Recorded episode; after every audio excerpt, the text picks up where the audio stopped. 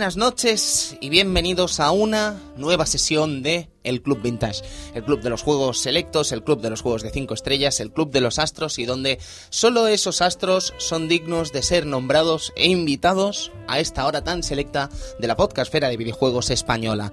Hoy con el amigo Eduardo Polonio. Edu, ¿cómo estás? Muy buenas noches y con ganas de empezar Sí, yo este, estoy- este club. ¿Qué ganas tenía yo de que llegara este día, amigo Edu?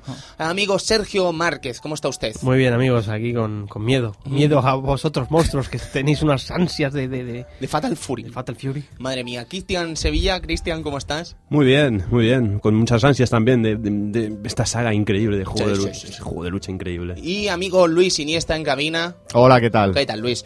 Servidor de ustedes, Tony Piedra Buena, y no me gustaría eh, retrasar más este momento, así que os emplazo a continuar escuchándonos, que empezamos ya. Hasta ahora.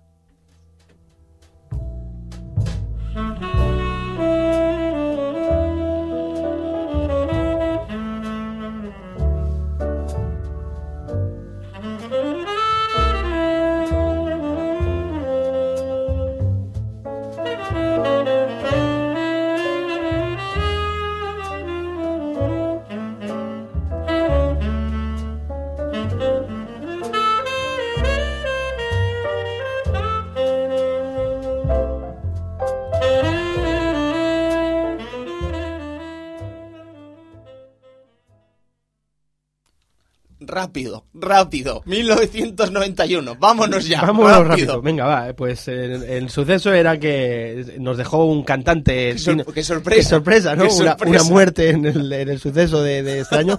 El caso es que Tino Casal moría, moría el cantante de, de, lo- de aquellos años, de la movida madrileña y toda esta, esta historia. A mí me gustaba mucho de pequeño. Yo recuerdo viajando a Fuencaliente, Castilla-La Mancha, al Ujú. ladico de Córdoba, tocando ya Andalucía, evidentemente, mm, mm, con mis padres viajando, escuchando Tino Casal. Tino Casal, pues sí, yo lo recuerdo también especialmente el día de su entierro, pues lo enterraron en el, en el mismo cementerio que enterraban y el mismo día a mi tía, que, que falleció también, la pobre, y, y lo recuerdo porque había mucha gente famosa, estaba Emilio Aragón, estaba Belén Rueda allí al lado, y yo pensando, yo era pequeñín, y pensando, ostras, sí que era famosa mi tía, ¿sabes? No, era, era porque Tino Casal había, había muerto, estaban todos los, los famosos. Suceso deportivo, he señalado que el Barça pues ganaba, ganaba un montón de premios. El Barcelona gana la Copa del Rey de baloncesto, la Copa de Europa de balonmano y la Liga Española de fútbol. Qué bien, qué Ese año, la verdad que el Barça estaba ahí regalado. Yo no sé qué alineación tenía ese año, ¿tú lo te acuerdas? En el 91 de fútbol. Toma patata. No, no es tan patata, no es tan ¿No? patata. ¿La sacas? Bien. Yo sé que el entrenador era Cruyff, eso seguro, Cruyff. con Ah, Resac bueno. de segundo. Vale, entonces y sí. yo creo que Zubi ya estaba de portero, Bueno, debía estar de- Goicoechea, de- de estar- Vaquero y sí, toda esta- Vaquero, ¿Vaquero puede ser, estaba? sí, sí, Sí, sí, ¿no? seguro. Salinas creo que también estaba ya fichado. Vale, vale, la época aquella. Podría seguir, poco. podría seguir. Lo que pasa es que no me hace especial ilusión esta anécdota. Pero me gusta mucho que hayamos seleccionado un, eh, aunque sea un equipo em, que bueno, que no es mi equipo, ni lo será nunca, ni espero que lo sea. Me gusta que hayamos tocado el tema de balonmano y tal, un deporte que es maravilloso y que debería ser mucho más popular. Sí, eh, lo he señalado también por eso, ¿no? Porque no hablamos apenas de balonmano, pues aquí está, hoy balonmano en el Club Vintage. De cine tenemos eh, el señalado El Cabo del Miedo, eh, dirigida por Martin Scorsese con Robert De Niro impresionante, Nick Nolte, Jessica Lange y y Juliette Lewis. eh, Impresionante esa famosa frase que dio a conocer el doblador aquí en España, Ricardo Solans, ¿no? De abogado. Ah, es esa. Es esta, es Anda, esta. coño. ¿Qué te parece? Pues no lo sabía. Venga, va, de música, vamos rapidito, de música te he señalado Met- eh, Metallica con su Black Album, ese disco que se llamó Black Album porque era negro. o sea, Ujú. eh, Hombre, Metallica podrá ser muchas cosas, pero mentir no mentía. No, No, no, la era negro. Era, y uno de un- los un discos, buen disco, ¿eh? un discazo que, que lo conocimos todos con su Nothing Else Matters, con sus canciones más eh, icónicas, ¿no? Del grupo. Eh, videojuegos, Sonic, Sonic 1, Que podéis escucharlo en el Club Vintage. eh, Street Fighter 2, Que podéis escucharlo en el Club Vintage. Snow Bros. Que podéis escucharlo en el Club Vintage. Eh, y ya no tengo. bueno, he señalado también Star Wars The Empire Strikes Back también. Ese no podéis escucharlo en el Club Vintage. Y Head of China, una aventura gráfica bastante curiosa de, aquel, de aquella época, que yo me la acabé en PC. Era una cosa que salió solamente en PC. ¿no? Esta no la jugué en Amiga. ¿Qué te parece? Muy bien. Y Dorácula de Insetsu. También, Dos, también. da para- dos, del eh, Setsu, dos. Castlevania eh, Belmont Revenge de Game Sí, Boy. de Game Boy. Qué maravilla. Increíble, Qué maravilla. increíble juego. Pues vamos, Ay, qué bonito. vamos con la furia fatal o qué? Furia Fatal. Brr. Vamos con Fatal Fury, amigo Luis, a ver cómo suena esa maravillosidad musical, música maestro.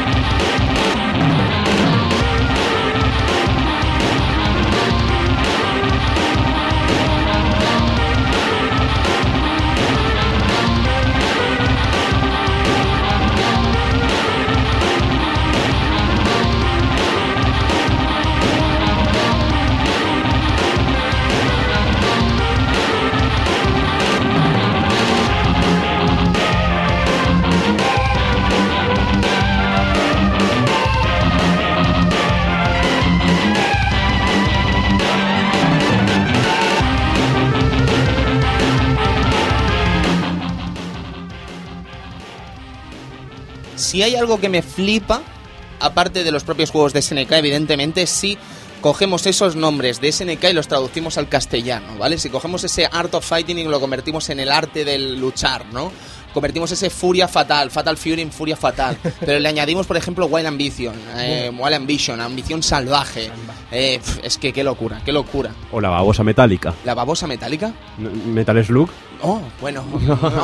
ya, pero claro, pero. Me- he colado, me he colado, Nazca, me he colado. Nazca, pero has roto el momento mágico. Muchas gracias. El, el rey de los luchadores, tío. Qué maravilla. Garou, The Mark of the Wolves, ¿no? Pum, La marca del lobo, La madre marca del mía. lobo. Lobo, la marca del lobo. Madre mía, tío. Madre mía, madre mía. O Karol Densetsu, propiamente dicho, la leyenda del lobo. Madre mía, Eduardito. Qué Eh, ganas teníamos ya, ¿eh? Qué Pues ganas sí, teníamos sí, ya. y era hora tocar una saga icónica de, de SNK como, como, es, como es Fatal Fury, ¿no? O sea, ya iba siendo hora, habíamos tocado Art of Fighting, pues ahora tocaba la, la siguiente, que sería ese, ese Fatal Fury y ese de King of Fighters. Ujú, Qué ganas. eh, Fatal Fury 1, Fatal Fury 2, Fatal Fury Special y lo que el cuerpo y el tiempo nos deje seguir haciendo. Yo, chicos, creo que la primera pregunta sería la siguiente. Fatal Fury, yo creo que es una de las sagas más icónicas de la lucha. Yo, de hecho, incluso la colocaría casi entre las cinco primeras. eh, por no. Si, si metiéramos King of Fighters y tal de por medio, yo la colocaría quizás entre las cinco e incluso las cuatro primeras. Eh, ¿Ocupa ese puesto en vuestro ranking de favoritos?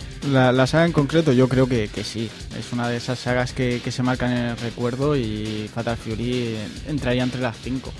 Efectivamente, de SNK incluso un poquillo más arriba, incluso. de SNK, yo creo que la segunda, La segunda, o la tercera. la ter- incluso. Uf, Es que primero King of Fighters, primero eso King of claro, Fighters, pero segundo- entre Last Blade, Fatal Fury, eh, la cosa está complicada. Es más icónica, evidentemente, Fatal Fury, evidente, ¿no? evidente. O sea, pero estaría ahí entre el segundo, tercer, cuarto puesto. Es que maravilla, qué son- maravilla. Son muy grandes. Fatal Fury, Dios. Sí, yo, yo la verdad que lo tendría de los, de, exacto, de los primeros títulos de, de- de lucha espectacular, digamos, ¿vale? Porque así que me impactasen, eh, an- anteriormente teníamos, eh, yo había visto ya en máquina el Kung Fu Master, Yar, Yar Kung Fu y tal, pero lo que era un, un- un juego de un uno contra uno al uso, ¿sabes? Yo creo que era Fatal Fury. Para mí, ya te digo, veía imágenes, veía... Por la recreativa yo creo no haberla visto aquí en España. Sí, hombre, Star estaba. Estar estaba, Sí, pero hombre. en los salones que nosotros nos movíamos, la- el primero, yo no lo, yo no lo, no lo había visto. Me suena algo, alguna otra versión que comentaremos luego en el, en el del baricentro. Pero no, no estoy seguro, por lo tanto no me mojo. Muy increíble, la verdad, que Sí, Fatal sí, Fury sí, es sí, sí. impresionante. Mucho, mucho carisma, amigo Cristian. Pues la verdad que sí, para mí es una saga icónica y para mí, personalmente, es quizás el mejor rival que ha tenido Street Fighter. Cuando Street Fighter ha cambiado, lo ha hecho la saga Fatal Fury. Es algo especial y yo creo que mm, todo en general. Siempre eh, Fatal Fury mm, ha tenido más en pie la historia y los personajes que Street Fighter, pero mm, no sé, es como la, la gran rivalidad. Para mí, en mi cabeza, es mm, la rivalidad SNK eh, Capcom, es Street Fighter y Fatal Fury. Street Fighter contra Fatal Fury. Yo creo que era el Sí. crossover que queríamos, que Sí, después sí. transmutaría en, en Capcom contra SNK. SNK, evidentemente. Pero yo creo que lo primero era esa Sí. idealización de Street Fighter contra Fatal Fury, ¿no? Antes de. King of Fighters. Yo siempre quería ver de pequeñito el Terry contra Ken. Terry contra Ken. Sí, sí, además, bueno, yo ya sabéis mi opinión. Eh, técnicamente, eh, lo que vendría a ser el momento álgido de Capcom versus SNK es, sin duda, el combate Terry contra Ken. ¿Vale? Porque Ryu contra Kyo puede ser un combate que represente muchas cosas. Pero Terry contra Ken, para mí, es el combate estrella de Capcom versus SNK. Y lo que vendría a ser la, la introducción en la que Ken coge la gorra del suelo de Terry y se la lanza, para mí es uno de los momentos más significativos y brillantes, no solo de los juegos de lucha, sino de la historia de los videojuegos. La verdad es que es un detalle además, ¿eh? que Sí, se hayan sí. acordado de eso y que Hombre. y te lo pongan ahí. Es un detalle. Sí, sí, Luis, eh, ¿quién este, Fatal Fury? Bueno, Terry a mí- Bogard, Andy Bogard, Joe Higashi, es que podríamos decir tantas cosas. A mí la verdad es que este juego me llegó tarde, porque yo ya le estaba dando al King of Fighters. Pero claro, cuando ves esos personajes dices, tengo que jugar al Fatal Fury y verlo. Eh, yo conozco mucha gente que prefiere el Fatal Fury al Street Fighter. Sí, y la verdad es que no es nada extraño. no es nada extraño porque son muy diferentes, cada uno con lo suyo, ¿sabes? Y es un juego muy guapo, la verdad. Y aunque pasen los años, es un juego que se deja dar todavía, ¿eh? Sí, hombre, es que desde luego que jugarlo en 2012, Fatal Fury Special o incluso Fatal Fury 1 y hasta cierto punto Fatal Fury 2, hemos descubierto que sigue siendo muy, muy jugable. Sobre todo Special, o sea, en este orden sería Special 2, Fatal Fury. Y luego ya, si nos adentramos en las continuaciones, Bueno, en las continuaciones ya se... eh, Ya nos volvemos es locos. Ya es un espectáculo, ¿no? Pero Ayer el amigo Edu y yo estuvimos hasta las 2 de la madrugada jugando al Fatal Fury Real Bout Special. O sea, Real Bout Special Fatal Fury, que bueno, que vaya bifiaco, es- es- son buenos juegos y es lo que digo, en la saga, yo creo que en la saga in- es el icono de SNK, básicamente porque después lo vemos en los KOF, ¿no? La participación de personajes de, de Fatal Fury es muy elevada. Muy elevada. muy elevada en comparación a otras sagas. Correcto. Tenemos a, es que ya viendo la lista de personajes, Terry, Andy, May, Joe, Kim, Duke King, incluso muchísimos. Hawaii. Hawaii, O, Ra-. Raiden, Waihai. Waihai. Waihai. Raiden,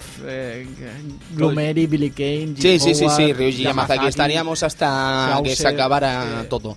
En todo caso, eh, si os parece bien, chicos, podemos empezar con este programa especial Fatal Fury 1, escuchando esta maravillosidad.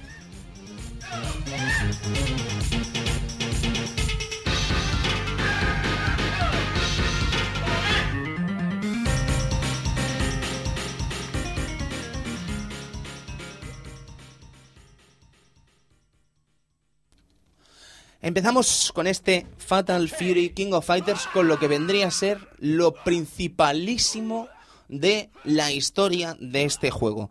¿Quién estaba detrás de Fatal Fury King of Fighters en 1991? Ni más ni menos que Takashi Nishiyama, una persona que os sonará mucho del Club Vintage porque ha aparecido no una sino dos veces nombrada ya a lo largo de los programas que llevamos en el Club Vintage. ¿Por qué? Principalmente porque es el creador de Street Fighter 1. Viene a ser la persona que creó Street Fighter 1 para Capcom en 1987, con todo lo que ello conlleva después. Evidentemente no vería el lanzamiento de Street Fighter 2 porque se marcharía a SNK y allí en SNK comenzaría lo que vendría a ser casi casi su época dorada desarrollando básicamente el gran tronco de juegos de lucha de SNK, Shin Nihon Kikaku.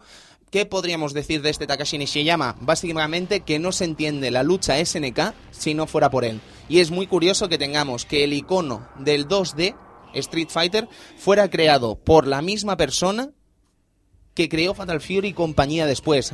Es increíble si te lo paras a pensar.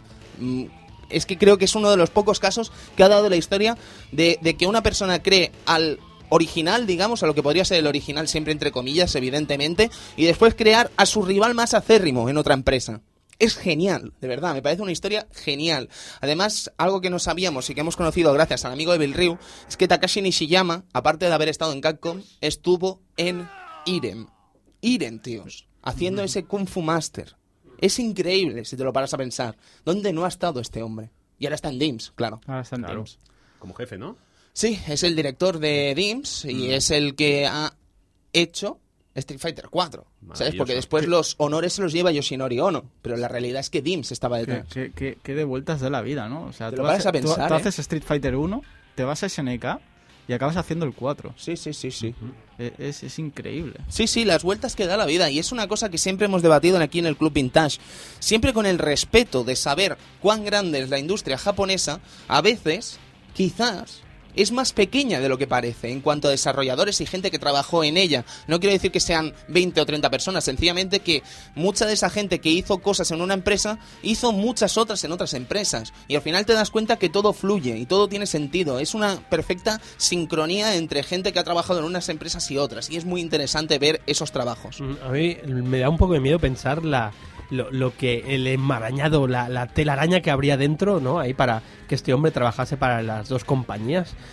¿Sabes? O sea, ¿cómo, cómo habrá llegado ahí ese tipo? ¿Sabes? ¿Qué, qué es lo que le habrá llevado? Bueno, a- él deja Capcom a finales de los 80 y acaba en SNK. Y en SNK es cuando empieza a desarrollar Ya. las nuevas obras. Pero la, la competencia que habría entre las dos compañías, Hombre, brutal, con, el, con, brutal. El, con el tipo este por en medio, ¿no? Un, un talento increíble, ¿no? Sí, sí, sí, claro. Pero bueno, Capcom ya le tuvo que saber mal haber soltado, haber soltado a Soltado, Nishiyama. claro. Pero evidentemente Capcom era un momento eh, dorado en cuanto a los grandes genios que tenía allí dentro. Akira Yasuda, tenía Okamoto, tenía a Inafune recién entrado como aquel que dice, y entre muchísimos otros grandes productores que estaban en Capcom exclusivamente trabajando para ellos. La verdad es que Capcom no se podía quejar de los grandes talentos que tenía, a pesar de que SNK tuviera también locuras. Y si ya nos paramos a mirar Konami, nos paramos a mirar Taito, nos paramos a mirar todas las empresas, es que no acabaríamos nunca. Genial. Pero ya os digo, Nishiyama, el mismo creador de Street Fighter, es el mismo creador de Fatal Fury, es increíble. ¿Os parece bien si comenzamos a hablar ya de este Fatal Venga. Fury? Vamos.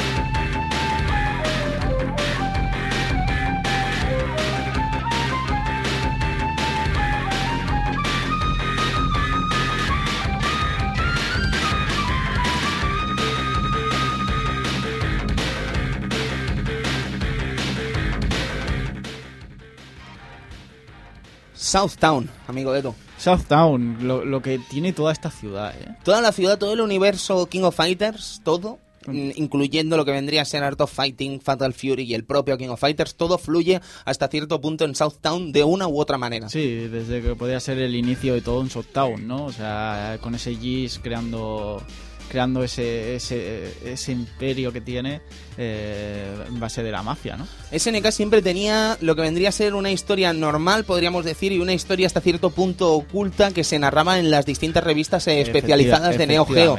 Y ha sido increíble descubrir toda la historia que hay detrás de Fatal Fury, una historia que a priori podría parecer simple, pero que hasta cierto punto de simple no tiene nada. Sí, sí, bueno, todo, todo empieza, toda esta, esta historia empieza con, con Gis Howard, eh, que, fue abandonado con, junto a su madre allí en, en Southtown. Eh, el padre los deja allí, eh, Gis no sabe quién, quién es su padre, eh, pero bueno, poco a poco Gis fue haciendo, haciéndose un hueco en la ciudad, trabajando en muchos sitios, consiguiendo dinero básicamente para él y para su madre, que en ese, ese momento no, no estaba gozando de una buena salud, hasta que la madre muere, por, por cansancio, por enfermedades eh, y tal. Gis eh, evidentemente no puede perdonar a su padre por lo que ha hecho. Su Y- padre Rudolf. y se dirige a, va buscando información hasta que, que se da cuenta que es Rodolf Krauser von Strongheim. Von Strongheim. Von Strongheim, de la familia Strongheim. Qué Eh, grande. Evidentemente decide ir a, a buscar a su padre y, y asesinarlo, Eh, pero falla. Falla porque Krauser, Wolfgang Krauser, Hijo de Rudolf. hijo, hijo de Rudolf, se pone en medio. Y hermanastro de, de Gis, en este caso. Vale, o sea, ya tenemos el primer lazo, ¿no? Wolfgang Krauser, Krauser y Gis. Howard. es hermanastro de Gis Howard. Efectivamente. Increíble. En este caso, Gis Howard, pues destrozado ya, que sabiendo que no puede hacer nada contra Krauser, pues decide ir a practicar las artes marciales. Y eh, del estilo Hakiyoku Senken. En este caso, junto a Jeff Bogart y bajo la tutela de, de Tun Furru. Eh, en este caso no sería el... Dicen que no es el único estilo de, de artes marciales que aprendió, ya que también aprendió un estilo de Toji Sakata, que sería el personaje que después saldría en Well Ambition. Y bueno, durante ese tiempo Gis fue, fue, fue construyendo ahí su, su mafia en Southtown y contrató los servicios de dos guardaespaldas como Ripper y Hopper. Oh, ¿Vale? Eh, Tung se entera de todo este negocio que tiene Gis en la ciudad y dice que el próximo sucesor de, la, de su técnica no va a ser él, sino que va a ser Jeff, Bo- Jeff Bogart. Eh, Gis, al enterarse de esto, pues continúa su camino como puede y da por hecho de que tiene que ir a asesinar también a Jeff, a Jeff Bogart por ya por celos, por no por porque no puede aprender las técnicas que, que faltan de- del maestro Tung. Eh, Mientras tanto, pues después de esto, Gis fue siendo, fue continuando su camino hasta derrotar el magnate conocido por la ciudad en ese momento que es Mr. Big. oh. Art of Fighting. Entramos en Art of Fighting. Y en este caso, pues eh, después de, de- de ganar a Mr. Big, se convierte en el rey de Southtown. Pero no obstante, encima de, de convertirse en el rey y lo que quiere hacer es, es convertirse totalmente en el amo de la ciudad, la gente lo ve como un héroe. Porque se ha cargado al magnate de la, de la mafia ahora mismo de allí. Entonces, incluso la, la comisaría le, le nombra le nombra jefe de allí. O sea, ahora, ahora mismo Gis tiene el poder de toda la ciudad, de todo El poder de la justicia está en su mano. Efectivamente. Ahora ya tiene toda la justicia y tiene toda la mafia ya liada en Southtown. Se ha convertido en el rey. Qué interesante. A partir de ahí, pues eh, ya allí se crea el The King of Fighters, un torneo de artes marciales. Y a partir de ahí, pues empezaría la historia de, de este, de este juego, con los hermanos Terry y Andy en busca de venganza de, por la muerte de Jeff Bogart. Pues Jeff Bogart muere en los sucesos posteriores a The Art of Fighting 2. Efectivamente. Recordamos en que The Art of Fighting 2, si lo hacías muy bien, después de luchar contra Mr. Big, te encontrabas en un combate a muerte contra Gis Howard, increíble, con una música espectacular y con un Gis Howard que... ¡Qué diseño! ¡Qué diseño! Vemos un Gis Howard joven con un traje increíble, con el pelo largo y un Gis Howard que flipas, de Y verdad. Qué que- bien le sienta a Gis el- la estética de The Art of Fighting. La verdad es que luego lo supieron aprovechar con el Neo Wave. Sí, es verdad. Con un sprite un poquito feote. Eh, pero... Sí, fuera de lugar, además. más, más que feo de fuera de lugar. sí, fuera de lugar, porque estaba como quizás demasiado bien hecho para el resto de personajes que estaba quizás en la época, o sea, personajes de Neo Geo en un Atomic Wave con un personaje rehecho como es Giggs Howard, que cantaba eso Sí, más que... no estaba hecho al estilo de, de lo que serían los otros sprites. Parecía más de, de Noise Factory, parecía más de Sí. Power Instinct, Martial Melee o Rage of Dragon que el del propio, del propio KOF. Estoy totalmente de acuerdo. Y sobre esto que estábamos comentando, pues eh, al final Giggs Howard se carga a Jeff y evidentemente tendrán que buscar venganza a Terry y Andy, los hijastros, Hijastros, porque- hijastros de Jeff Bogart. Sí, porque Terry y Andy pues son, son huérfanos y Jeff, y Jeff Bogart los adopta. Entonces a partir de ahí básicamente los, los va entrenando un poco al- a, a las técnicas que aprendió de- del maestro Tung.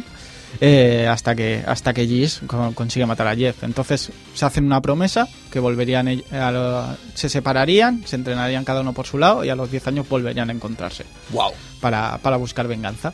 Eh, Terry mm, quiere evolucionar el arte de, de Jeff, básicamente, así que va a entrenar un poco con el maestro Tung, también se mete en peleas callejeras para, para madurar en, en sus estilos de combate, mientras tanto Andy pues decide irse a Japón a aprender un estilo nuevo de, de combate para diferenciarse un poco de su hermano. En este caso el ninjitsu Shiranui Ryu, que sería el arte de, de Shiranui, de, de Del maestro Shi- Shiranui- del maestro Shiranui. Hanso Shiranui. Y también el Kopouken, que es el arte de, de pegar con las manos abiertas. Básicamente, An- Andy, si, si os fijáis, siempre pega, siempre no pega puñetazos en ningún momento. Es como va de Spencer. Sí, como, básicamente. como Spencer, pero en rubio y guapo, ¿sabes? Pues básicamente eso, eh, a los 10 años se vuelven a encontrar, eh, justo cuando hacen el The King of Fighters, y deciden ir al torneo a plantarle cara a. En este caso también se encuentran con Yo Higashi, y que se hacen amigos. Supongo que le contará la historia de qué pasó con su padre, Sí, en etcétera. teoría, el, el vínculo entre los tres personajes principales de Fatal Fury, que son Joe Higashi, Terry y Andy Bogart, en teoría el lazo entre Andy y Joe se hace en Japón, según parece, Sí. en distintos campeonatos Ah, de artes marciales. y ahí le cuenta toda la historia y yo pues decide también ir a participar. en- De hecho, se dice que, que el país natal de, de nacimiento de Joe fue Japón. Ah, sí, Y todo, y- pero se crió básicamente en, en Tailandia. Tailandia. Qué curioso, eso no, no lo sabía. Y ahí pues participó en varios torneos de, de Muay Thai y tal hasta que se hizo el campeón. De hecho le llaman el Huracán Upper. Uh, Y a partir de ahí pues yo decidí irse al, al King of Fighters también para, para probar su, su, su maestría en el arte de, de- de este torneo. Un torneo un poco bastante más, más bestia de lo, de lo habitual en torneos de artes marciales convencionales, ya que Ujú. se utilizan todo tipo de artes marciales. correcto. No solo es Muay Thai. Ya, ya, ya, ya. Joe Higashi, ¿eh? Qué personaje también. Sí, sí, es un personaje que a mí me gusta bastante. En, en referencia a lo que habéis dicho de que sería el japonés, si, si mal no recuerdo, las versiones de King of Fighter tienen la bandera de Japón en la bandana. Sí, sí, como sí, sí. Sí, sí, como de Goro. hecho, sí. De ahí supongo que yo que viene el tema, ¿no? De que sea ¿Os japonés. acordáis? Ya empezamos. Primera referencia a King of Fighter. Random. ¿Os acordáis del final del equipo de las cintas de King of Fighter 98? Oh, maravilloso. Con Yuri. Sí, sí, sí, sí. Oye, King of Fighter 98 y ya paro. Bueno, no, no vamos a parar. no ¿eh? a ¿A parar, ¿A quién quiero engañar? En Fatal en King of Fighter 98, además de los equipos oficiales, que vendrían a ser los típicos equipos, ¿no? El Garou Team, el Art of Fighting Team, etcétera, etcétera. Sí. eh, también aquí habían equipos especiales que tenían una ilustración especial al final. El ejemplo, eh, equipo de las gorras, que Sí. vendría a estar formado por Clark, Terry y Lucky. y, y Lucky. Lucky Goldberg, ¿no? Clover. Clover, perdón. Bueno, el Lucky, el del básquet, vamos. Sí. Total, que si cogemos el equipo de las cintas, que vendría a estar formado por Yuri Sakazaki, Joe Higashi y Goro Daimon, el final del juego es eh, Goro agarrando a Yuri por la espalda y Joe quitándole la cinta y poniéndole la cinta de Japón en la cabeza. Meterla Yuri del rollo, no me quiten la cinta que es mía y me la pongo cuando quiero. Maravilloso. Muy buena, eh, muy buena, muy curiosa. Muy, muy curiosa. Y así podríamos estar todo el día. Sí, sí. Pues básicamente es, eh, Terry, Andy y Joe son los personajes que te dejaba elegir el primer Fatal Fury. Tres personajes. Tres personajes a elegir y después nos tendríamos que batir en duelo con todos los personajes siguientes del torneo. Empezando, por ejemplo, te, de- te, te dejaba elegir entre cuatro personajes para luchar contra cualquiera. de Con ellos. cuatro escenarios diferentes. Efectivamente, Eso solo es un juego de categoría, ¿eh? O sea, el juego de categoría que te deja elegir eh, a qué rival batirte, ¿eh? Eso yo ya sabéis que me tiene ganado. Y además es algo típico de, de SNK. Bueno, iba a decir que es algo típico de SNK, pero Street Fighter 2 también lo tienen, que es el mapa. El mapa. El mapa. Un mapa. Hay un mapa donde Ah, elegir sí. la zona. Algo también en The Art of Fighting, uno. Hay un mapa, no eliges la zona, pero tienes un mapa de la zona. Sí, sí. Pero de hecho es una... Ahora que me lo paro a pensar, lo de poder elegir rival, al menos el primero, es una cosa muy habitual en casi todos los Fatal Fury, por no decirte en todos, porque en Fatal Fury 1 lo puedes hacer, Fatal Fury 2 lo puedes hacer, en En el especial 3 también, sí. en el Real- 3 también. Real Sí, sí, también. Sí, sí, En sí. todos. Puedes elegir el principio. el- ¿Contra quién te quieres luch- ¿Contra quién quieres luchar antes? Yo siempre iba por el más chungo al principio, ¿sabes? Por eso de decir o me quedo o, o me voy. ¿Sabes? Siempre era Michael Max, pero después descubrí un truquete con Michael Max que no quiso volver Michael a tocarme los cojones. Pues eso, básicamente nos dan a elegir entre cuatro rivales al principio, Michael Max, eh, Richard Mayer, Duke King o Tung Furru. Eh, Michael Max, su historia es bastante sencilla, es un ex campeón de, de boxeo eh, que se va de, se larga de la carrera por su conducta violenta y bueno, pues decide participar en, en KOF. ¿Te has fijado que no se curran nada las historias De de, los boxeadores que no va, se las que curran nada. siempre es igual, si es el Balrog, es que es igual. No se las curran nada. Aquí el tema es que también parece ser eh, un creyente, ¿no? Eh, sí, bueno, hace la cruz cuando hace gana, la cruz cuando acaba, no sé, me, me- me hizo gracia. Es verdad, qué curioso. Sí, Muy sí. extraño, Además tira huracanes también. Sí, también, como yo. Pues el, truquito del Michael Max que decía es muy simple, ¿vale? Si tú das saltos para atrás con patada, sobre todo con Terry, que tiene la mejor patada en el aire, yo creo, de los tres, Mm. siempre acaba comiéndose la patada. Lo cual no quiere decir que te pueda pegar una paliza esquina en la esquina. Podría ser. Pero si vas pegando saltos para atrás, al menos en nivel 4, que vendría a ser el estándar del juego, que después eh, Mariano dirá, ¿no? Lo que pasará con ese nivel. Pero eh, jugando en nivel 4, que vendría a ser lo normal, eh, la patada para atrás siempre se la come, ¿sabes? Saltando patada, pa, pa, pa, pa, pa, y después Dios dirá lo que sea. Sí, pues eso, básicamente participa para volver a recuperar esa gloria que tenía en- eh, antiguamente en el mundo del boxeo. Después tenemos a Richard Meyer, originario de Brasil, evidentemente, maestro de, de capoeira y, y, eh, que utiliza básicamente para enseñar a la gente. Ujú. Es maestro de capoeira y quiere, quiere Y- enseñar a la gente, Y- Y, lo más importante, su currículum, dueño del Pau Pau Café. Efectivamente, al poco tiempo Richard pues se trasladó a vivir a Souttown y abrió la discoteca, bar, lo que queráis, porque cada vez es diferente. Pau Pau Café, Pau es Pau Café. el debate. Pau Pau Café, el debate. ¿Qué es Pau Pau Café en, en realidad? Porque si te lo paras a pensar, el Pau Pau Café es un sinsentido constante. Quiero decir, el primer Pau Pau Café que vemos está en Fatal Fury 1, ¿vale? Pero si después comenzamos a mirar a lo largo de la historia que ha sido el Pau Pau Café, nos podemos volver locos. King of Fighter 94, Pau Pau Café, México. Dices, ¿eh? ¿Cómo? Pau Pau Café, King of Fighter 96. ¿Dónde está? Encima de una torre, en vaya usted a saber dónde. Eh, Pau Pau Café 95, Sí, un Ri- random bar. Richard se volvió roco, él se volvió Richard rico. A Mayer- lo, mejor, a lo mejor es una cadena, Una rollo franquicia. Starbucks. Claro. Es una franquicia, pero las franquicias, amigo Luis, normalmente Starbucks tienen algo, tienen algo en común. Pero es que el Pau Pau Café no tiene nada que ver el uno con el otro. Es como si el Es bar increíble. Paco se llamara McDonald's. Dices, te llamas McDonald's, pero no eres un McDonald's. ¿Sabes? Y, y es tal que así. Básicamente. El Pau Pau Café, ¿por qué no ha vuelto Richard Meyer? Un personaje que es maravilloso. Yo creo que es maravilloso. A mí Bueno, me encanta. bueno, ha vuelto en el. En el, El máximo impact. el pero, Maximum Impact. pero es una skin random. No, pero en serio, ¿por qué no ha vuelto? Porque se, se pudrió de pasta. No, El es no, es Café. que, es que de, de, de- de hecho participa en COF para hacer publicidad de su bar. Pues... Básicamente. Hombre, el Terry le deja la cara guapa. Sí, pero de hecho mira después, en el Fatal Fury 2, ¿dónde ves el torneo? ¿Dónde está la gente viendo el torneo? En el Pau Pau Café. Pau Pau Café. Pues se ha vuelto famoso ya. ¿Y dónde va el Terry al final del Fatal Fury 2 a comerse un Frankfurt que es más grande que su cabeza? Al Pau Café. Pues por eso mismo. sí. Richard, ponme otro. Y el Richard, sí, sí, ahora voy. To- ahora voy, todos, ahora voy. los, todos los luchadores se fueron al Pau Café. Son 6 dólares, gracias. Y a partir de ahí, pues eso, eh, Básicamente abre el Pau Pau Café con la intención de hacer un, un bar que en el cual, o bar discoteca, lo que sea, en el cual eh, no hubieran problemas. Porque normalmente siempre los bares allí en Sotown siempre- se va- se va a ver un follón. se va a ver un follón.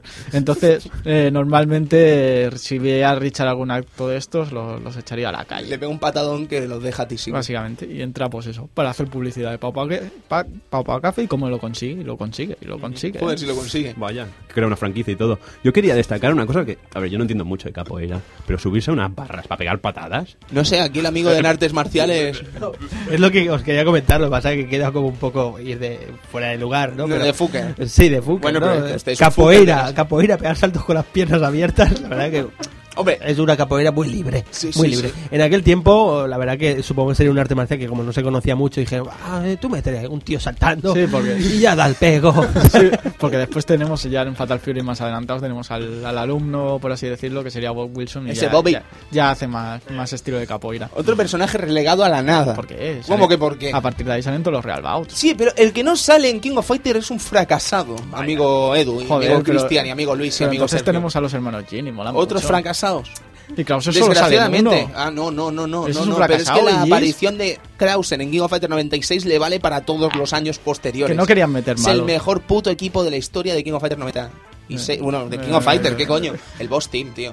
Por favor, paremos ya, sigamos. Sigamos, sigamos. Otro personaje, Duke King, este no tiene mucho.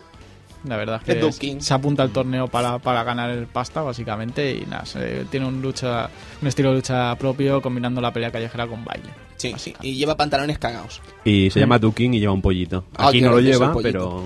¿Pero por qué se llama Duking y lleva un pollito? Bueno, no sé, pues sería muy violento tener un pato, ¿no? Es como si yo me llamo Juanito Perro y llevo un gato. Hombre, no es lo mismo, Cristian, no es lo mismo. Pero Juanito Perro, Juan Perro, el, el- el- el cantante.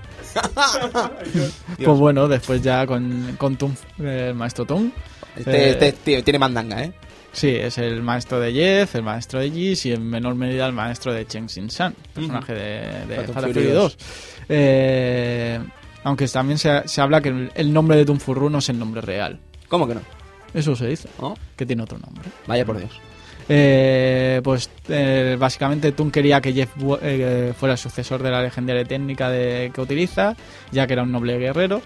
Eh, evidentemente Jis se entera de esto y mata, mata a Jeff por celos. Eh, Tung, pues per- triste por la pérdida de, de Jeff, abandona la idea de tener un, un sucesor. Eh, Tung entra al torneo por, invitación de, de Gish Howard, básicamente, eh, pero mira, no llega, no llega a la final. Eh, Tung decide dejar los combates de lado y vivir tranquilamente. Y aunque es cierto que estuvo un tiempo enseñando a Terry Bogard, Tung dejó la de lado la política de, aceptar a alumnos. Básicamente le enseñó cuatro cosas que ya previamente había enseñado Jeff Bogart. Y las evolucionó un poco, pero Terry decidió irse un poco a la lucha callejera y, y tener combates, básicamente. Qué grande. Después, ya a partir cuando nos eliminamos a esos cuatro, eh, nos, nos aparecerá, no- tendremos que luchar a batirnos con otros cuatro. Eh, primero Hawaii, eh, campeón de, de Muay Thai, hasta que Joe le quitó el trono, básicamente. Y le, da, le dan al piste, ¿eh? Sí, después de la derrota, pues eh, el señorito piensa, hostia, ¿qué me falta a mí? Y dice que para él le, fal- le falta ser más violento. Vino. Eh, Con la pesta vino, el pavo. Sí. Y entonces, pues decide ir a matar a, a varios campeones de artes marciales directamente, a matarlos. Eh, y así de- se encontró con Jeff Bo eh, con, con Giz, y vio el poder de Giz y dije, Buah, no puedo hacer nada contra él, así que me uno. Y decide pues estar con Giz trabajando. Eh, durante el torneo, pues vuelve a perder contra Joe, básicamente. Y a partir de aquí ya decide como retirarse, por así decirlo, y ser amigo con, a ser amigo de Joe. Digamos- no sé si llega a ser el, El manager, el coacher, el- el entrenador, el entrenador manager. manager de, de Joe. Teoría sí, ¿no? Salen muchas veces. A partir de entonces. Pero a este le toca el euromillón, ¿eh? A lo largo de los años. En 2012 le toca el euromillón. Esto es así. 2011 le toca el euromillón. Vuelve a salir en King of Fighters. Sale en King of Fighters 13 y dices, a ver, a ver, SNK Playmore, o sea, mm, tienes mil millones de personajes interesantes en toda la historia nutrida de SNK y decides coger a Hawái. ¿A Hawái? ¿Estás loco o qué? Hombre, la verdad es que según lo que le- leí de los productores es que buscaban el... Siempre hay un personaje estrella que no se sabe que va, a- que va a aparecer, Sí, hombre. que viene de otras sagas y decidieron escoger Yo este te explico, personaje. yo te explico lo que pasó. Lo que pasó fue lo siguiente. Dijeron, no me quiero currar un personaje. ¿Qué voy a hacer? Voy a coger a, a un, al Joe y le voy a quitar la cabeza y le voy a poner otra cabeza y voy a hacer este personaje de gratis. Y así lo hizo, así lo hizo, ¿verdad, Edu? básicamente es un head yo swap. creo que sí. Un head swap. Un head swap. Madre mía, qué fucker soy. Arrancar la cabeza y poner otra. Es, es, es, es chungo. Sí, sí, sí. Bueno, pero igualmente se juega diferente, ¿eh? Sí, hombre, por supuesto, Bastante- por bastante supuesto. Eso diferente. no lo niego. La- Sencillamente, La, verdad es que es bastante cabrón. Yo Sí. nunca le he pillado el truco a este personaje. Cuando lucho contra él no, no me entero de nada de lo que pasa. Lo veo pasándose con, con patadas del agua al lado de la pantalla y es muy raro. Maravilloso. Después tenemos a Raiden, eh, un wrestler profesional que conocido por otra vez por la crueldad en los rings. Básicamente, decide irse a Shottown y se involucra en bastantes peleas hasta que Giz lo contrata. bien. Básicamente, no tiene mucho más. Después de- del primer Fatal Fury, eh, decide dejar de trabajar para Giz, evidentemente. Y digamos que vuelve a la- al wrestling normal y corriente y se tranquiliza bastante. Ujú. De hecho, se quita la máscara. Bueno, pasa de turn G, hace un turn face. Sí. Pasa de ser heel a ser face. Yo, yo quería, quería destacar el hecho de, de- de ver a un, a un luchador de, de lucha americana gigante en un parque de atracciones, pegando de hostias a la gente. Es más, ¿por qué lo rescatan después en KOF 99 Evolution ese escenario? ¿Te lo has puesto Ah, a pensar? No, no, no, no lo había pensado, es verdad. Sí, un parque de atracciones. Bueno, es maravilloso. Es, es- es Cascas en un parque de atracciones. Otro, otro personaje yo creo que le ha tocado la lotería. ¿eh? Joder, si la lo- es- este no le ha tocado la lotería una vez, le ha tocado dos, le ha tocado dos, En Capcom- porque Capcom piensa, necesitamos un rival del Zangief, y dice, Goro, y dice, no, no, no, no, Raiden, y ese que diciendo, ¿quién es Raiden? El, de, el, de- el del Metal Gear, no, no, no, el, el de, hombre, el de SNK, y ¿eh? Y sí, sí, y, El y gordo lo- azul, y lo, sí. y lo cascaron en el Capcom vs SNK1 y en el Capcom vs SNK2, y no conforme con ello, en 2012, en 2011 le toca el Euromillón a él también, y dice, pues vas a formar el nuevo Team Corea, que, que no están ni Chan ni Choi, pero están Raiden y Hawaii. Y dices, pero qué puta basura de equipo. Suerte que está Kim. ¿Qué habría sido el siguiente? ¿Quitar a Kim y meter a Mei Lee o qué? ¿Capaces son? No, no, no. No, no, no, No son capaces, no, son capaces. No, son- no se oliz. Son cosas de coreanos. Son Qué asco, eh. Qué asco de coreanos, de verdad, tío. Y bueno, es ya que me indigna, lo del KOF 2002 me indigna todavía, tío. Lo del equipo de las mujeres me indigna. Sí, que no O sea, esté queremos quitar a Kim, queremos que esta mujer, Mei Lee, que es coreana, queremos que esté en el equipo de las tías sí o sí, porque es un icono para nosotros. Pues quitamos a Kim y metemos a Mei Lee. Pero no tienen suficiente icono con Kim. Es que ¿Te parece poco ¿Te tener a parece- Kim Kafuan? te- te parece coreanillo? ¿Te, te parece poco? Es un personaje brillante. sí, de hecho, mira, se mantienen todos los COF, por algo será. Por algo será, amigo algo será. Eh, pues ya pasamos a los dos últimos personajes. eh, Billy Kane. Este tiene mandanga, ¿eh? Sí, básicamente Billy Kane y su hermana, pues... Lily eh, Kane. Lily Kane, en este caso, también eran huérfanos y vivían ahí en Londres como, como bien podían, los pobres. Eh, Billy se dedicaba a robar comida para, para poder mantener a Lily, hasta que un día, pues Giz, en un viaje de negocios, se los encuentra por ahí, viendo la habilidad que tenía Billy con el Bo, pues se lo lleva para, para entrenarlo y hacerlo un, un buen asesino. Tanto que lo convierte en su mano derecha y, y po- y poco a poco Billy se llegó a convertirse en el campeón de, de The King of Fighters hasta la llegada de Terry Bogard. Y básicamente después de, de los sucesos, ya en Fatal Fury 2, se va a Inglaterra otra vez con su hermana eh, y pues mira, lo contrata Krauser, Ujú. básicamente, aunque tiene uno, un segundo motivo Billy para, para ser contratado por Krauser. Ujú. Sí, Después lo comentamos, supongo. Después lo comentaremos. Estupendo. Yo quería destacar de este personaje que para mí siempre ha sido calvo. ¿Qué no, ¿Qué tío. va? Tiene pelo y no, es rubio. ¿dónde el pe- tiene? En, en los King of Fighters tiene las patillas rubias, Sí. pero fuera de las de King of Fighters es calvo. Disculpe usted, caballero, No, que le corrija. pañuelo en algún caballero. momento. Eh, es calvo y no tiene cejas, ¿qué quieres, Luis? Se Joder. Quiero hablar. Digo, ¿se quita el pañuelo en algún momento? En, los COF creo que hay una, Sí. un- una celebración que se quita el pañuelo. Pero no era calvo. Yo no recuerdo que ¿Qué va fuera a ser calvo? Este que, que se droga antes Es calvo. en el Club Vintage, que no es calvo. En el Real Mr. Bout- Proper. En el Real Bout Special se le ve clarísimamente Sí, el sí, pelo en- rubio. En el Real Bout Especial se ve claramente Se le ve clarísimamente, que por cierto, qué ilustraciones reales, o sea, el Bout Special, ¿eh? Sí, Madre- mola, están, son muy buenas las ilustraciones. Y bueno, como final boss del juego tenemos a, a Básicamente, como, como decía Cristian, el primer guapanis de la historia, Guapanis extremo. con, con esa bandera de América ahí en... ¿Cómo triunfa eso, eh? El pavo ahí con el traje este de ceremonia y con la bandera de América en la espalda, luchando en la Gist Tower, que lo flipas, eh. Maravilloso con su jacama ahí Buah. plateada o yo qué sé qué. Qué pasada. Es, es increíble. Y bueno, al final del juego ya, ya lo imaginamos, ¿no? Terry gana, gana a Giz y se cae de la Gis Tower. En teoría muere. Y en teoría muere. Sí, Que además después- te ponen la fecha, entonces, incluso de cuándo murió. Y de hecho, en las versiones occidentales está equivocada la fecha y pone 1912. ¿Sabes? En ¿Cómo va a morir en En 1912? 1992, que debería ser cuando muere, pone Gis Howard murió, eh, ponía el día, no ahora lo siento, pero no lo recuerdo, ponía el día y ponía 1912. Gis Howard muere en el hospital y dices, pero, pero a ver, 1912, pero ¿qué está pasando aquí? ¿Sabes? ¿Ya le están dando al vino? 1992. Sí, sí, sí. Correcto, correcto. Eh, Eh, qué maravilla, qué muere, maravilla. Muere Gis, bueno. Y qué muere. final, ¿eh? Cómo triunfa, ¿sabes? Sí. O sea, la batalla final ya de por sí es increíble, ¿vale? O sea, el escenario genial, la música en la que hemos estado escuchando en los últimos Club Vintage, ese músico, ese temazo de Gis, que sí, a ver si nos lo puede poner el amigo Luis, por favor. Y lo flipamos porque es la batalla de la venganza, ¿vale? O sea, hemos estado esperando este combate desde que empezó el juego, como aquel que dice, están en nuestras manos vengar la muerte de nuestro padre. La del padre de Andy y de Terry, evidentemente. Yo Higashi está ahí de picos pardos. Sí.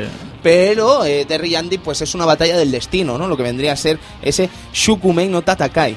Qué grandioso, ¿eh? Cómo lo he colado ahí. ¿Cómo eh? lo has colado? Querías decir el nombre en Japón. El nombre en japonés es eso, es Garoden Setsu, que vendría a ser la leyenda del lobo, que dices, oh my god, por el sobrenombre de Terry, el lobo, lobo hambriento Bogart, eh, Legend of the, eh, the Battle of Destiny, perdón, Shukumei no Tatakai, qué maravilla, qué maravilla.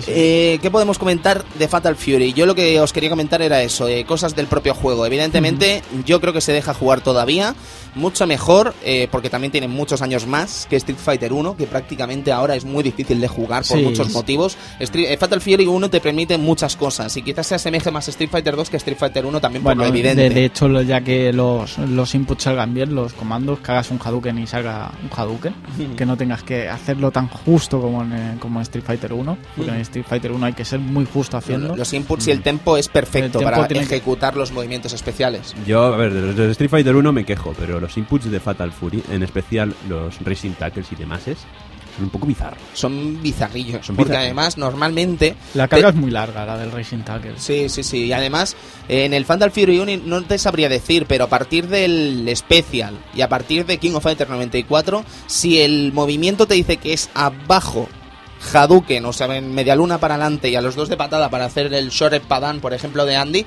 no es abajo cubriéndote, es abajo, abajo. Es decir, que si te dan te jodes, que te los estás comiendo. ¿Qué tienes que hacer? Tienes que buferear mientras saltas. ¿Qué quiere decir buferear? Que mientras estás saltando, por ejemplo, ya estás marcando el movimiento para cuando llegues al suelo ejecutar el movimiento. Entonces esa carga, como ya la estabas haciendo mientras saltabas o mientras hacías un ataque o lo que sea, ya vale. Eh, vale, está dentro del propio tempo, entonces ahí es donde puedes sacar rendimiento a estos ataques. Ujú. ¿Has visto? Sí, sí, muy, Maravilloso. muy bien explicado. Eh, tam- también eh, destacar la- las transformaciones de algunos personajes Sí, durante, eso molaba mucho, durante tío. el juego. Por ejemplo, Tung, el maestro Tung, eh, se puede transformar en, en un- una mole gigante, rollo lo que haría Follet Tortuga en Dragon Ball, básicamente. Un poco inspirado, sí. Sí, un poco, no, bastante. Y el amigo Hai, pues tiene se vuelve borracho en mitad del combate. Si le tienen un botellón, ¿sabes? Y entonces el Sí. pavo se lo trinca como si no hubiera un mañana, como si fuera agua, agua mágica. Y se pone rojo como, vamos, como un tomate y comienza a pegar mandanga. O, o Billy Kane que puede perder el bastón ¿Qué, durante qué el ridículo es eso, ¿no? ¿Te has parado a pensar? Sí, qué pero- ridículo es ese momento, que Pierde- pierde el, el bastón y se pone ahí como a temblar. Sí, y eh, tú le después- comienzas a tirar power waves, como si te fuera la vida hasta en que- ello. Hasta que viene uno del público y le tira el bastón sí. otra vez. No tarda, ¿eh? No tarda, a mí, me ha, a mí me ha llegado a tardar alguna vez, ¿eh? De pensar, Siempre. pero, pero que le están dejando tirado a este pobre hombre, ¿sabes? Que a mí me sabe hasta mal pegarle. Pobre Billy, pobre Billy. Qué, Pobre qué mal- qué maltrato. Eh, bueno, pero eso después lo, lo, lo tiene en modo de cameo en el, en el KOF 2002. Sí, es verdad. Que tira el bastón, se queda igual y si le pegas en ese momento te hace un counter. Qué fucker es eso, ¿eh? Qué fucker. Yo cuando vi ese ataque en el KOF 2002 y lo entendí, pensé, es que o soy un fucker o soy el puto amo, pero esto, esto es muy fucker, ¿eh? Eres, muy fucker. Sí, Eres sí, muy sí, sí, fucker. totalmente. no, pero es un detallito bastante gracioso. la- Sí, sí, la sí, hora. sí. Eh, lo que comentábamos antes, escenarios brillantes, escenarios increíbles y música, bueno, Hmm. SNK, casa SNK al 100%, evidentemente, Sí, con sí. todo lo que ello conlleva. Es que no hay tema malo como aquel que dice. Efectivamente, y más cosillas, por ejemplo, en el escenario de en el Pau Pau Café, que Richard, como hemos dicho, se podía colgar por las paredes, que tampoco le haces un barnacle y lo tiras. No, Barnacle te puede responder con patada, ¿eh? ¿Ah, sí? Sí, ¿Te- sí, te sí, te lo aseguro, te lo aseguro. Sí, sí, sí. Me lo he comido mil veces. Pues nunca me lo he comido. tío. Pues yo seré tonto, pero vamos, que yo el Burnacle me lo he comido con patatas por culpa del ataquillo ese de random. Algo que es básico de Fatal Fury que no estamos comentando es el hecho de los fondos, Dos planos. los Sí, dos sí. planos de Fatal Fury. Esto para la gente que no lo sepa, podríamos decir que Fatal Fury delimitaba su terreno de batalla, su campo de batalla en dos escenarios, ¿vale? Lo que vendría a ser el principal, que vendría a ser lo típico de cualquier juego de lucha, y si el rival saltaba para atrás, tenías otro mm, escenario en el que podías seguir luchando. Mm. No quiere decir que el escenario cambie, sencillamente quiere decir que te mueves de un lado para el otro. Sí, sí, ¿Vale? sí. Pero Como tú que no quedaba en segundo plano, ¿no? Exacto, el otro quedaba en escenario. segundo plano y entonces él, por ejemplo, te podía esquivar un ataque si se iba al segundo plano y volver atacándote. ¿Vosotros esto cómo lo veis? Bien, bien. Lo que pasa es que en Fatal Fury 1 no está hecho bien todavía. Porque de hecho tú no te puedes cambiar de lado. O sea, solo puedes cambiar si el rival se cambia. Con lo cual él siempre va a tener ventaja a la hora de hacer distintas cosas. Cuando dices el rival, dices la máquina, ¿no? Exacto, sí, sí, sí. Porque tú bajo ningún concepto no vas a poder hacer eso. Nunca, nunca, Joder. nunca, nunca. Eh, en Fatal Fury 2, evidentemente, eso se corrige y ya puedes ir a los dos lados a tu gusto. Y eso te puede servir sobre todo para esquivar, para intentar huir incluso si se acaba el tiempo o cualquier guarrada que te apetezca hacer. ¿Sabes? Pero es interesante ese concepto, es muy interesante. Sí, la verdad es que era una de las novedades, igual que cuando jugabas dos players, eh, podías jugar tú y tu compañero contra la máquina. Tenemos la canción. Uf, Uh. sí la tenemos, pero no me acuerdo el nombre. Creo que se llama eh, Dos Players Tyson. Dos Players. Tyson. Por favor, es que hay que escucharla, tío. Hay que escucharla. Está. Bueno, seguimos. Que comentábamos. Dale, dale, dale, dale, primo, dale.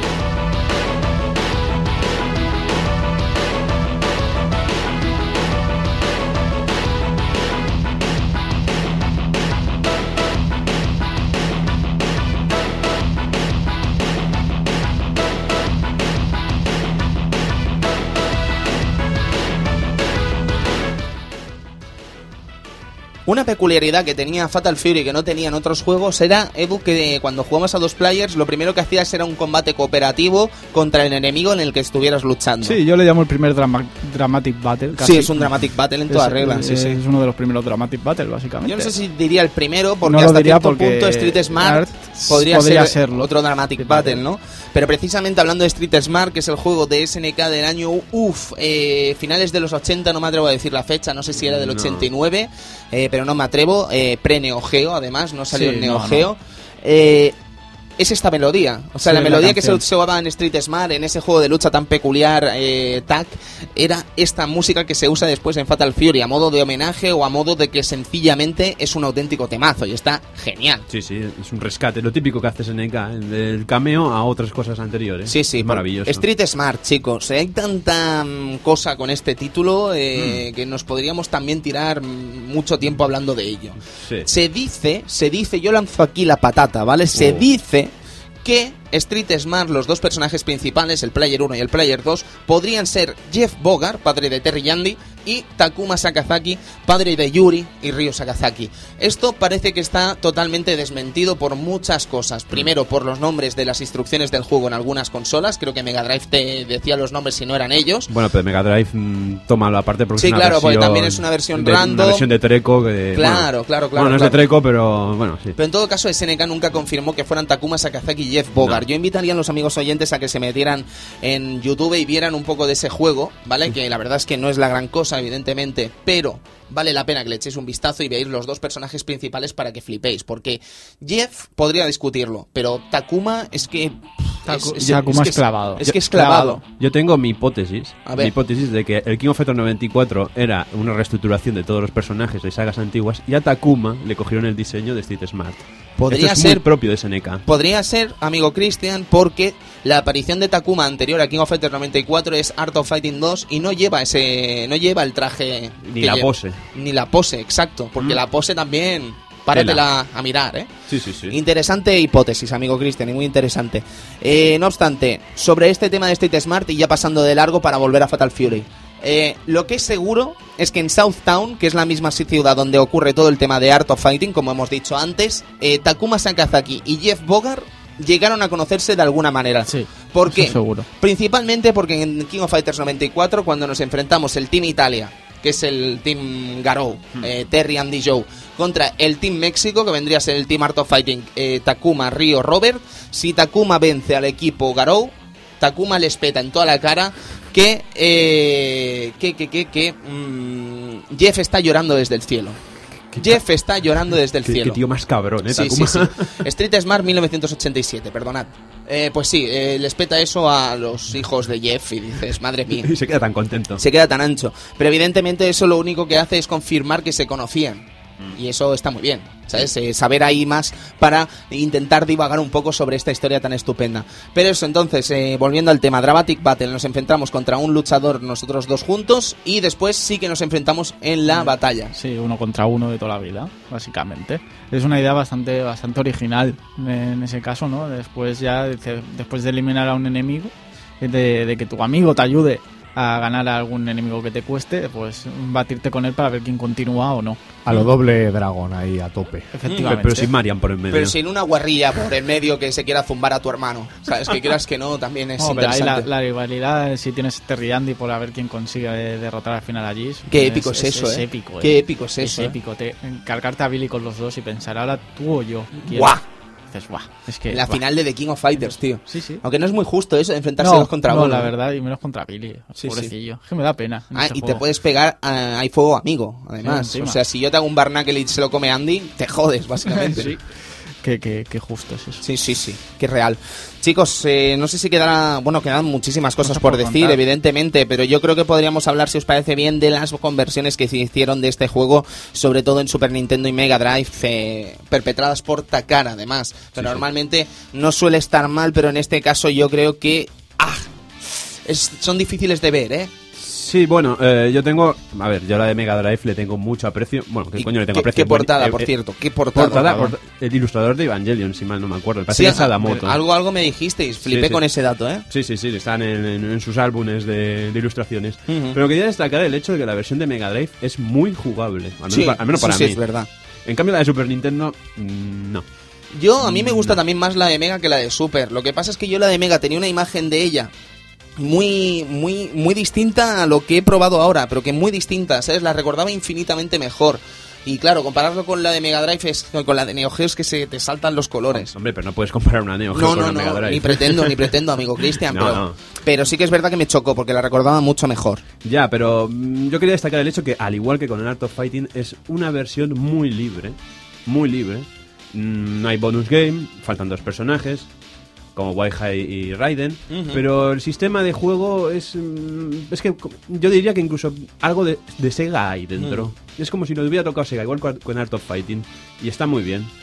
En cambio, la de Super Nintendo, la verdad es que, si mal no me acuerdo, no tenía doble plano. eh, los inputs eran un poco difíciles de hacer. Los incluso los saltos eran ya algo más extraños. Y, Y la reacción de los golpes también era muy rara, tío. muy rara, muy rara. No estaba muy bien hecho. Yo creo que parte de la razón es el hecho de que eh, es del 93. Ujú. Y. o, mm, sí, si mal no me acuerdo, del 93 la primera versión de Super Nintendo. Y, y la- la, y- y la de han salido muchas mandangas, ahora que lo pienso. Sí, bueno, pero era una etapa bastante temprana de la Sí. consola. Ajá. Y en cambio la de Mega Drive ya salió un poquito más tarde, ya más depurada. Y luego también destacar la versión del ordenador X68000, el Sharp, que personalmente no lo he podido jugar, porque claro, hoy en día es muy difícil encontrar este ordenador y estos juegos, pero mm, la verdad es que no se ve tampoco tan mal. ¿Cómo, cómo lo veis vosotros? No sé, a ver, será un poco más potente, evidentemente, que la de la Mega Drive y Super Nintendo. Evidentemente eran cuatro disquetes, si mal no me equivoco.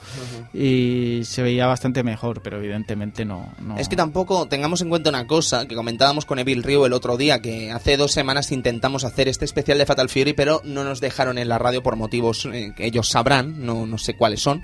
Pero en todo caso, eh, tuvimos la ocasión de hablar con Evil Ryu durante la cena y tal sobre este juego. Y tened en cuenta una cosa, SNK lo último que le interesaba era hacer una buena conversión de este título o dejar hacer una buena conversión de este título a cualquier otra consola. ¿Por qué? Porque si tú haces una buena conversión de este título a una consola no te vas a comprar la Neo Geo, la AES y no te vas a comprar el juego. Por lo tanto, lo que le interesa a SNK es que jamás tengas una versión que pueda asemejarse si no tienes una Neo Geo CD o una Neo Geo. Y esto es así. Y evidentemente en X68000, que no lo desarrollaba SNK, lo desarrollaba esta gente que no recuerdo el nombre, Magical Company, Magical Company, perdonad, eh, no podía ser igual que la de Neo Geo, porque, primero porque a SNK no le interesa y segundo porque es que no se podía, no se podía. No se podía, no les interesaba. Mm. Y ya os digo, eh, la de X68 a mí, de Fatal Fury 1, no la tengo yo tan clara, pero la de Fatal Fury 2 y Fatal Fury Special podemos comentarlo después. eh. Sí, es la que tenemos más y eh, pasa lo mismo. ¿no? No es- eh, segur- seguramente es mejor que la de Super Nintendo, la del Special. Básicamente mantiene todos los personajes, por ejemplo.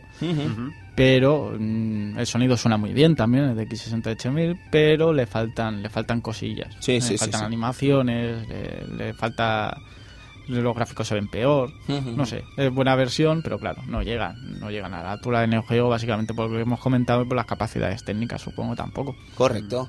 Se nos olvida comentar el tema de los eh, bonus, evidentemente. Los bonus que teníamos en este juego eh, eran máquinas de pulsos de estas típicas que habían en los 90, ¿vale? Lo que vendría a ser esa cabinet clásica que había un brazo mecánico y entonces tú hacías el pulso con el bicho random que te saliera, ¿no?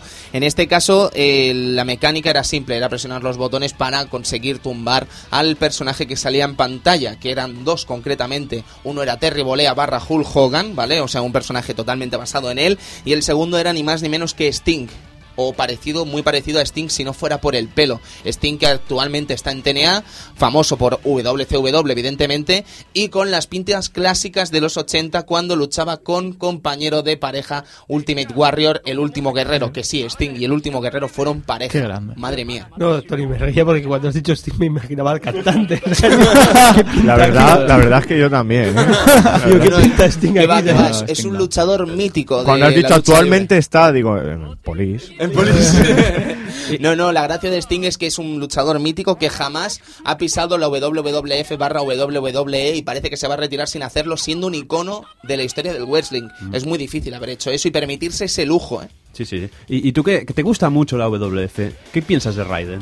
Eh, yo, a ver, la gente comenta que se parece a Vader. Lo que pasa es Mm. que yo esa época, francamente, no soy tan, no sé tanto, ¿vale? Entonces sí que es verdad que se asemejan muchas cosas a Vader, sobre todo en el pelo, cuando llevaba el pelo igual que Raiden, no, igual que Big Bear, sobre Big Bear. todo, y la barba también. Pero yo la imagen que tengo de Vader, eh, famosísimo luchador también que pasó por la WWF, creo que pasó por New Japan Pro también en a finales de los 80, el WCW también la pisó. Eh, la imagen que tengo yo de Vader es muy distinta de la que tendría de Big Bear o de, de, de- de Raiden, pero todo el mundo coincide en que es una, un homenaje, entonces no puede ser que sea yo el único que tenga razón en esto. Y además ya te digo, no soy lo suficiente, no conozco suficientemente el luchador como para poder decirte que es cierto o es mentira. Claro. Así que eso. Eh, hay muchos homenajes, como en todos los juegos de lucha, evidentemente, a cualquier cosa que tenga que ver con los puños y las patadas. En este caso, pues la lucha libre no se va a salvar de este elemento que es Fatal Fury. ¿Queréis decir alguna cosita más de Fatal Fury 1, chicos? Eh, no, de momento creo que ha quedado bastante. Supongo que nos quedará alguna cosa en el tintero. Es muy difícil Sí. acertar con todo, evidentemente, pero esperamos que Fatal Fury 1 haya quedado lo suficientemente claro. Sí, yo simplemente quería destacar el hecho de la importancia que tienen las primeras partes en modo historia. Digamos, el hecho de solo poder elegir dos o tres personajes y embarcarte en una historia es algo muy propio de principios de SNK. Qué curioso Sí, eso, ¿eh? básicamente cada vez que, que derrotamos a un personaje saldrá Gis, eh, Gis hablando, Enfadándose. Sí, sí, sí. enfadándose. Cada vez más enfadado. ¿Quién coño es este y por qué está ganando? Nunca supe que eh, Bogart tenía un hijo. Wow.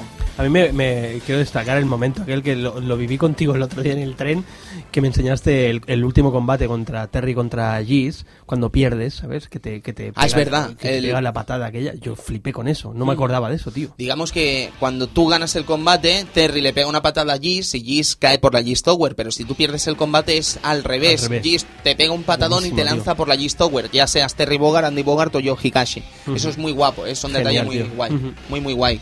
Kitian. Una última cosita. Sí, Quiero destacar la portada americana de la Neo Geo. pido, pido respeto, por favor, pido respeto. Tenemos. Hay muchas portadas referentes a Fatal Fury, ¿vale? Yo creo que la de Mega Drive es probablemente una de las más brillantes, pero no podemos olvidar la de Neo Geo aquí en PAL y en Japón, si no me equivoco, que era esta que salían los ojos de, de, de Andy, de Terry de Joe, dibujados por Shinkiro, que ya estaba dando ahí mandanga increíble, y era brutal, muy elegante y muy maravillosa. Pero nos sorprende ver la portada de Fatal Fury King of Fighters en Neo Geo en Estados Unidos. Es probablemente me- la mayor mierda que hemos visto relacionada con Fatal Fury. Y es tal que así, ¿eh?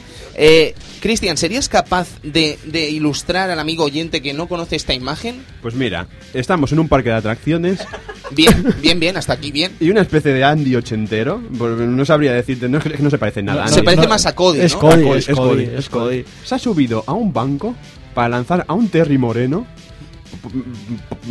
Lo primero que hace un banco en un parque de atracciones, eh, arriba del todo, es que no lo entiendo. Es curioso. Es que no puedo analizarlo. Y todo de noche, un tío pegándole una hostia encima de un banco Pero a lo, otro. lo- lo principal es el tema del banco. Sí, sí. Porque está al lado de un precipicio. Lo, lo principal es el tema del banco. ¿Por qué hay un tipo subido a un banco pegando a Terry Bogard cayendo de ese del banco? Quiero decir, yo entiendo que una batalla eh, puede llegar a ci- situaciones muy extrañas, eh, pero eh, amigo Sergio, como experto en artes marciales, joder. experto en artes marciales, amigo Sergio, ¿qué situación, qué situación de batalla a muerte de karate te puede llevar a subirte a un banco y pegarle un puñetazo a alguien que está sentado? Yo creo que es tener el mono, como, dice Edu. No, la verdad que ninguna, yo no veo ninguna, ninguna, ninguna utilidad a esto. O sea, ¿por qué, o sea, ¿qué pinta Andy encima de, bueno, un, un supuesto Andy, encima del, del banco zumbando a la Terry? Pero piensa en Terry. ¿Dónde estaba Terry? En el filo del banco, porque aquí no cabe otra persona. es en el verdad. banco no caben dos personas, tío. Qué cosa Habría más roce extraña. entre los dos ahí. Qué cosa más banco. extraña, qué puta basura. Pero es que además el logo es, es, es infernal. El logo es infernal. Pero el logo está muy bien pensado, porque tú piensas, tú llevas, llevas esta ilustración a imprenta y dices, oye, que está subido encima de un banco, vamos a tapar esa zona con el logo. que te has, te has lucido. Sí, sí, sí, sí. Se quedaron más a gusto que a gusto, ¿eh? es una cosa realmente enferma. Bueno, pues lo dicho, el juego evidentemente salió en AES, salió en MVS, salió en Neo Geo CD y lo que hemos comentado, las versiones más interesantes, dejando de lado las originales, evidentemente, que vendrían a ser Mega Drive, Super Nintendo y Sharp X68000. Así que ahora sí, yo creo que podemos ir pasando al siguiente capítulo, Fatal Fatal Fury Fury 2. Eh, amigo Luis, ¿nos pones algo de Fatal Fury 2, por favor?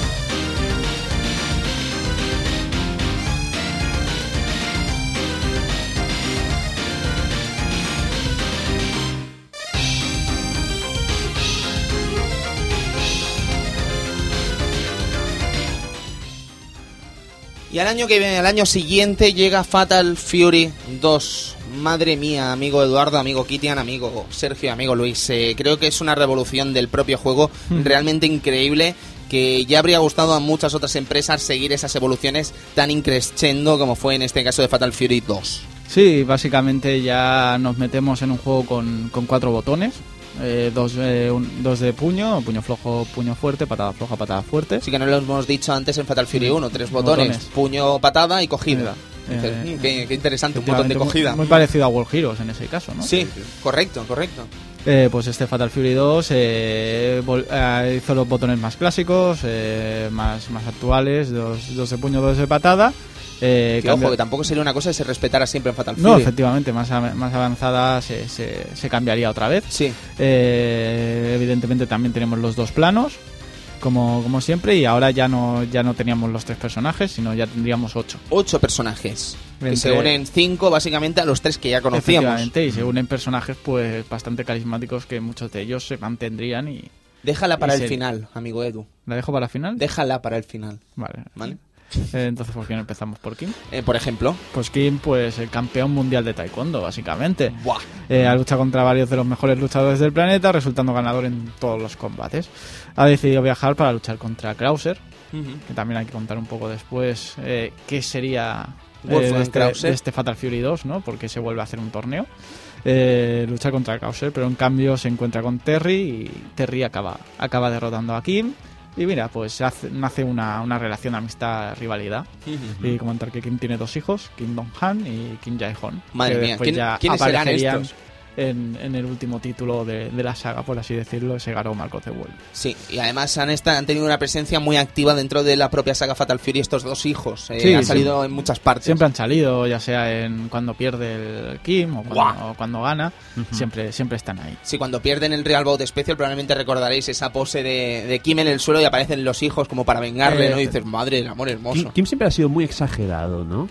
¿En qué es- sentido? En el sentido de que... De la justicia. No, aparte También. del sentido de la justicia, aparte del sentido de la justicia, es el hecho de cuando pierde, me acuerdo de, de instantánea de King of Fighters 96, pierde puñetazo en el suelo y lágrima. Había lágrima, ¿no? Había la- la lágrima. baja una lágrima. Qué dices, Es un tío sensible. Es muy sensible. Ha, es- ha perdido, tío. Sí, sí, normal. Dejó de perder, tío. Es que me mola mucho eso de King of Fighters, ya, otra vez. Me mola mucho eso de, de que cuando pierden realmente les jode un montón a todos, ¿sabes? Es genial, ¿sabes? Están jugando ahí el- su batalla, Tony, ¿sabes? sí, que quieres un especial KOF, que ya lo Que te sabemos. calles ya. ya Pero, lo sabemos. Amigos, esto de, habla- hablando de Kim, ¿lo ves? Aquí sí que se nota que está informado el, el- el- en cuanto a movimientos, en cuanto a taekwondo. Se ve que es taekwondo, ¿sabes? Eh, no como el amigo Myers, ¿no? Que, que aquello era una capoeira Muy extraña. extraña. Pero, eh, amigo Sergio, usted que es taekwondoka, de verdad, Sí. ahora hablando en serio, Sí. eh, movimientos de Kim. Soy genial. Sí, a mí era uno de mis personajes que, que más me gustaba por eso. Eh, lo que pasa es que yo no podía hacer lo que él hacía. Hombre, evidentemente hay un poco de fantasía, ¿no? En algún No, no, movimiento, pero supongo. Sobre todo los cambios de guardia, esto se, se utiliza mucho en taekwondo Sí, y sí. tal, y eh, patadas, el vandal, que es patada al, al peto, digamos, directo, son patadas muy rápidas, muy explosivas, y es lo que utilizaba mucho Kim, ¿no? Y combinaciones sobre todo de, de pierna, pocos puños veis dar a, a Kim. Yo no dado- Hangetsu-san. Sí, Oh, técnica yo- aérea. Madre mía. Eh, después tenemos a Yubei, eh, que sería el maestro de, de Andy en, en ciertas ocasiones. Segundo maestro de Segundo Andy, maestro teoría, de o tercero si nos ponemos tontos. Sí, efectivamente. Eh, bueno, y de Mei también. En teoría, con el cambio este de, de entrenadores. Sí, pasan de Hanzo Shiranui a Yubei Yamada.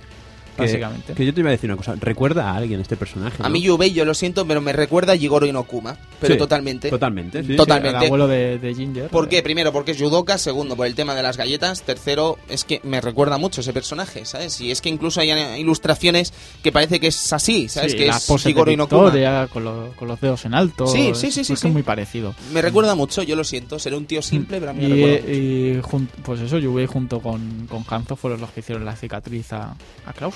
Onda.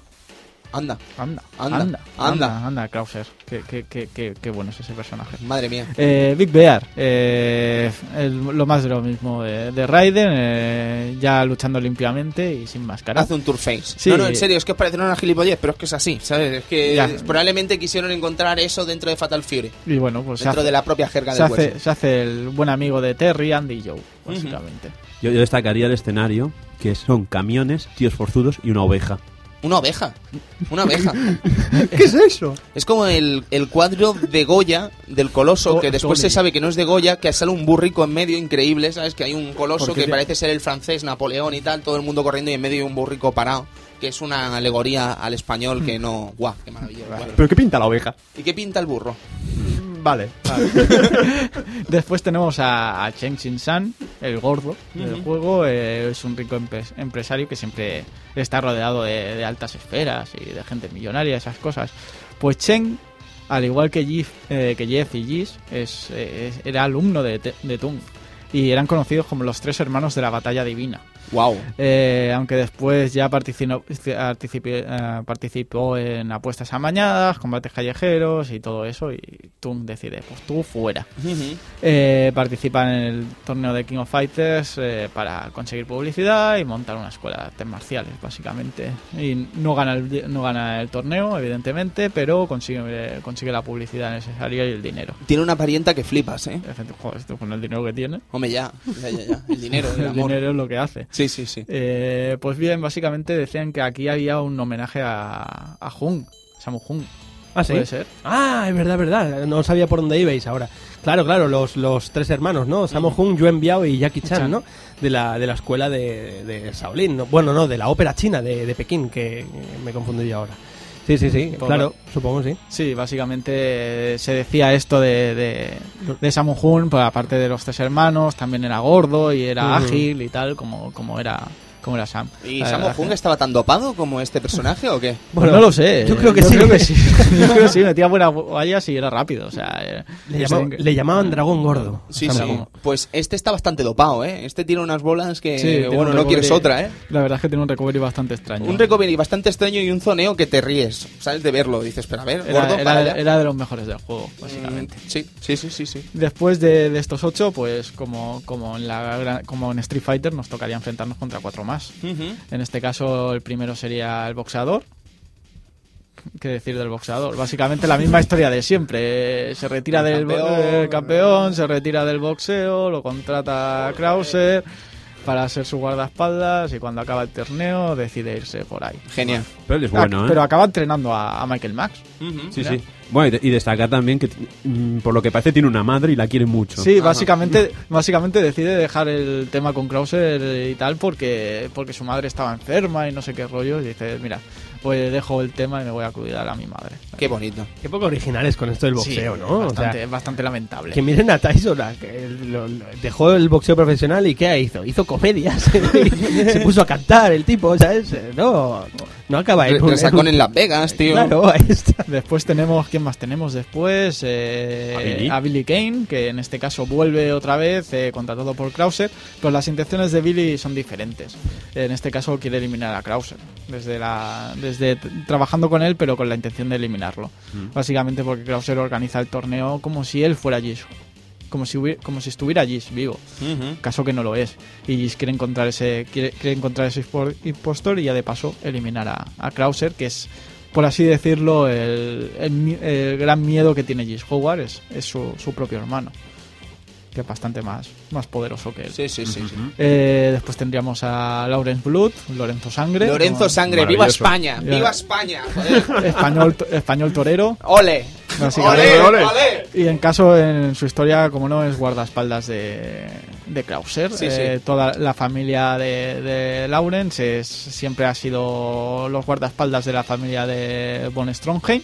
Y en este caso, pues, cuidarán de cuidarán siempre de, de que siempre está a salvo. De hecho, hacen, hacen un- una especie de trato ¿no? entre Krauser y, y, y Lawrence, que, en el cual eh, Lawrence sería el guardaespaldas de personal de Krauser si este eh, si, si podía lograr Lawrence eh, torear bien, básicamente, Joder, si lo logra. para meterse de lleno en el mundo del toreo. Torea en Pamplona, aquí el pájaro, con un Pamplona donde la Sagrada Familia está detrás. Y dices, vale, está fallando algo aquí, SNK. ¿Por Aquí está falla. fallando algo Porque, aquí? porque siempre fallan en los Y países. SNK tienes, o sea, la, la concepción geográfica de SNK en este título es entre maravillosa y grotesca. Quiero Porque, decir, porque Italia también es muy bestia. Italia ¿eh? tiene más bichos que una charca. O sea, en teoría, ¿dónde luchabas? En Venecia. En Venecia. Venecia, bien. En Venecia está la Torre de Pisa, el Coliseo Romano y Venecia, claro, están los, los, Los canales. los canales de Venecia, ¿no?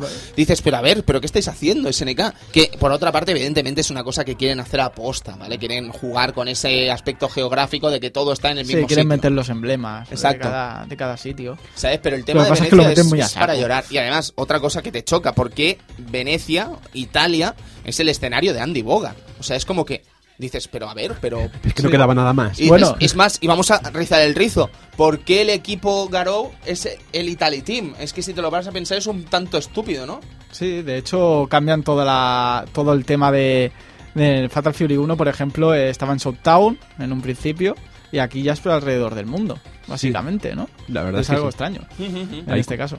Y yo quería destacar también el hecho de los tres final bosses, estos tres, con los toriles y todas estas cosas, eh, son los únicos que cambias de plano y te hacen daño. Sí, efectivamente. verdad, es o, el, verdad. o el ring electrificado, o, O los engranajes. o los engranajes de, de la Clock Tower del, del, del Billy, O o, los toriles. o los toros de, de, de Lawrence. ¿Por qué toriles? Ah, claro, vale, vale, vale. Perdón, toriles, perdón, perdón. Es- es la magia de la alta definición. Sí, sí, sí, Y- sí. y- Toriles. Eh, la, la mas- el mesón de En la, taberna. en el caso de Vega. Sí, sí, sí. Eh, y por fin pasamos al malo final, ese Krauser, el Wolfgang Krauser. Wolfgang Krauser, Wolfgang Krauser, von Gracias, Luis. Strongheim. Por favor, por favor, para arriba, para arriba.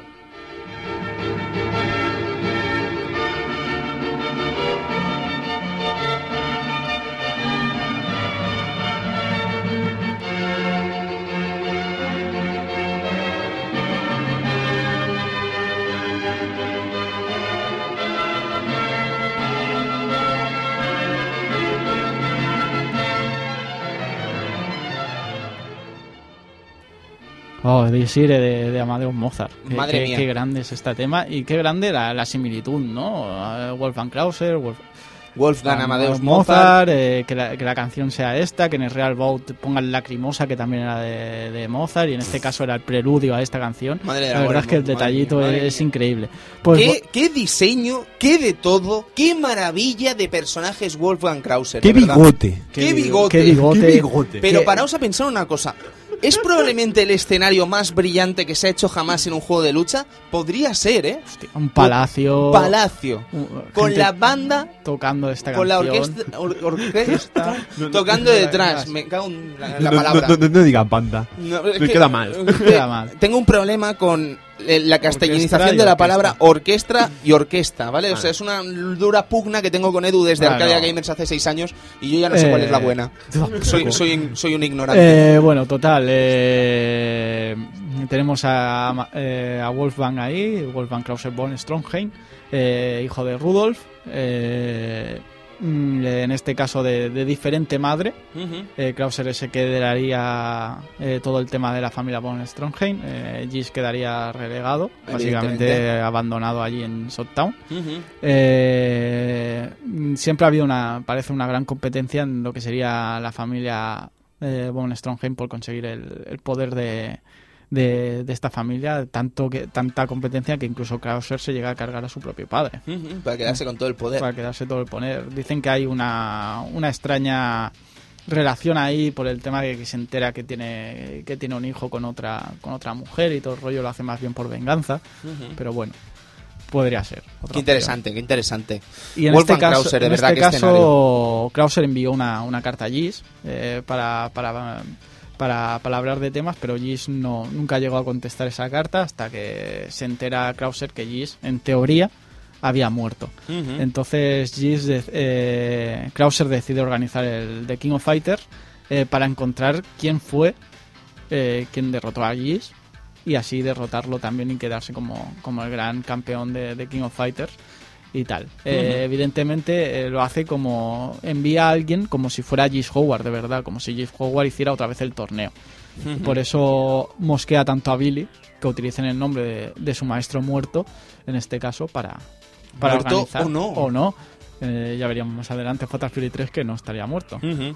Entonces, básicamente eso. Krauser vuelve allí para, para convertirse en rey de los luchadores. Qué grande. Eh, tíos, Leg Tomahawk. Leg Tomahawk, no Wave. La onda Y, Kaiser. por ejemplo, Blitzball. Qué pasada, tío. Es un personaje tan perfecto, pero tan, tan, tan perfecto. Es que es genial. Genial. Perfecto y, hostia, es que se, se echa de menos después. Porque Mm. después ves juegos más argumentalmente hablando, como sería Fatal Fury 3, Real Bout, no está. Sí, y sí. no está. Y después, bueno, aparece después en Real Bout Special. Un poco, Eh, un poco cambiado, ¿no? un poco cambiado, más, más- más gigante, más, más- gigante, más, más bestia, pero bueno, eso es un, una, una- un cambio que pegó que pegó Fatal Fury, no sé si a raíz ya directamente de la saga Alpha, Ajá. en hacer más estilo anime y más musculado todos los personajes. Sencillamente yo creo que quisieron cambiar y desvincularse quizás de lo que se estaba viendo en King of Fighters. Quizás, ¿eh? Sí, o sea, querían ser ver, una saga aparte. Fue de hecho en el sistema de los ataques ya lo ves todo mucho Sí, más bestia, mucho más más más más como si fuera un anime, más como si fuera rollo Street Fighter Alpha y después ya veríamos en Garou cómo volvía todo atrás, más estético. Según los datos de Neo Geo Freak, ¿vale? Eh, Krau- Krauser mide 2 metracos y pesa 145 kilos. La madre. ¿Vale? O sea, el leg Tomahawk de un pavo de 145 kilos volando hacia tu puta cara con la pierna eh, puede hacerte ¿Y polvo. tú ¿eh? piensas que debe tener zapatos de estos de... De sí, de oro, por lo de menos. oro. ¿sabes? De la armadura de Marte. No, la armadura, No, es broma, es La broma. armadura de Marte no tiene nada que ver aquí. Nada, nada, nada. Bueno, eh, nos dejábamos a la protagonista casi... Efectivamente. por Se excelencia. nos ha olvidado pues a, a, a Shiranui. No, no, se nos ha olvidado, queríamos dejarla para el final, porque es que es un icono de SNK. Efectivamente. Es, es la, es la chica de SNK, por así decirlo. Pensemos una cosa. Street Fighter 2 en 1991 pone sobre la mesa el que es probablemente uno de los personajes más populares de la historia del videojuego en cuanto a mujeres, Chun-Li, ¿vale? Y SNK al año siguiente saca Mei Shiranui, un personaje eh, realmente brillante, increíble, carismático y que todo el mundo recuerda, pero con una particularidad que no tenía Chun-Li y que creo que a los japoneses les encantó. Es japonesa. Es japonesa. Chun-Li no es japonesa, es china. ¿Vale? Y de hecho, yo creo que ahí se quiso hacer y desvincular ese aspecto para tener un personaje patrio femenino que gustase. Y yo creo que Mei Shiranui llegó a hacer eso. De hecho, en la propia pre- celebración, ese Nipponichi, eh, lo dice todo. Yo aquí me quería ir un poco de las ramas porque Adelante. con Samurai Shodown hicieron lo mismo. Personaje icónico, una fémina como es Nakoruru, un poquito más recatada. También es un icono de, de SNK, es japonesa y es una chica. King of Fighters 94, mm, el protagonista, ¿quién es? Kyo Kyo Kusanagi, Kusanagi. el equipo Japón. Recordemos que eh, el icono de SNK no es un japonés precisamente, es un americano, es Terry Bogard, y se dice que incluso la creación del propio King of Fighters 94 es una excusa para poner, Para poner un un- icono un japonés, japonés. llamado Kyo Kusanagi, para tener un icono japonés dentro de la propia empresa y no tener un icono americano. No creo que fuera tampoco un excesivo problema, pero creo que sí que querían tener una representación japonesa en cuanto a un personaje que no existe como es Kyo Kusanagi.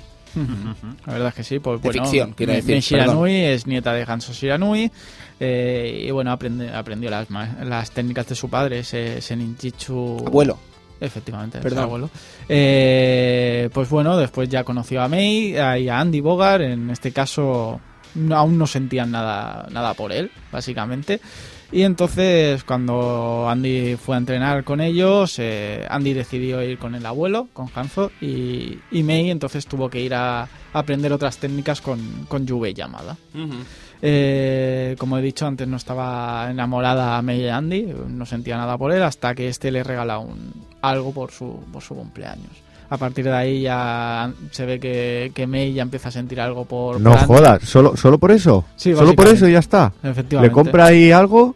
Qué mujer, ¿eh? Qué chica más fácil, ¿no? Fácil. Sí, supongo que pensó, pensó en un momento, va, este pasa de mí a tomar por culo. Y hasta que dijo, hostia, pues a lo mejor sí que. O sea que eso nos puede, nos puede decir que podía haber sido cualquiera, ¿no? Podía sido- cualquiera. Llega, llega a ir Terry a, Ja- a Japón y. Por ejemplo, ¿eh? cualquiera. Cualquiera no, amigo Luis. Cualquiera, o sea, da igual. Amigo cualquiera. Luis, usted es una persona atractiva, ¿vale? No quiero entrar ahora a hablar en ello ni debatirlo, pero Andy Bogart es un rubiazo, de pelo largo, recatado, eh, que sabe artes marciales y podría partirte la cara con la mano abierta. Quiero Vamos, decir, que la tía va al metro, le dan un panfleto gratis y ya está. Ya No, está. no, Luis, ya es lo que tiene no hecho. entiendes. ya lo Tú tiene. eres el técnico del Club Vintage, ¿vale? Y eres un tío que habla mucho en el programa y por ello no quiere decir que el técnico no hable. No, no, no, tú eres una persona principal del Club Vintage, pero creo que no tienes el catálogo y la categoría de Andy Bogart. Luis, Luis, tú no Luis, eres... que yo te quiero, pero que no eres Andy Bogart. Pero tío. ¿por qué me metes a mí de candidato? Yo he dicho que cualquiera del juego, del juego, Qué Tony, pesa- del juego. eres. Luis, qué Luis, eres. no eres un ninja panten, hijo. No eres un ninja pantera. O Johnson Baby, no. Johnson Baby.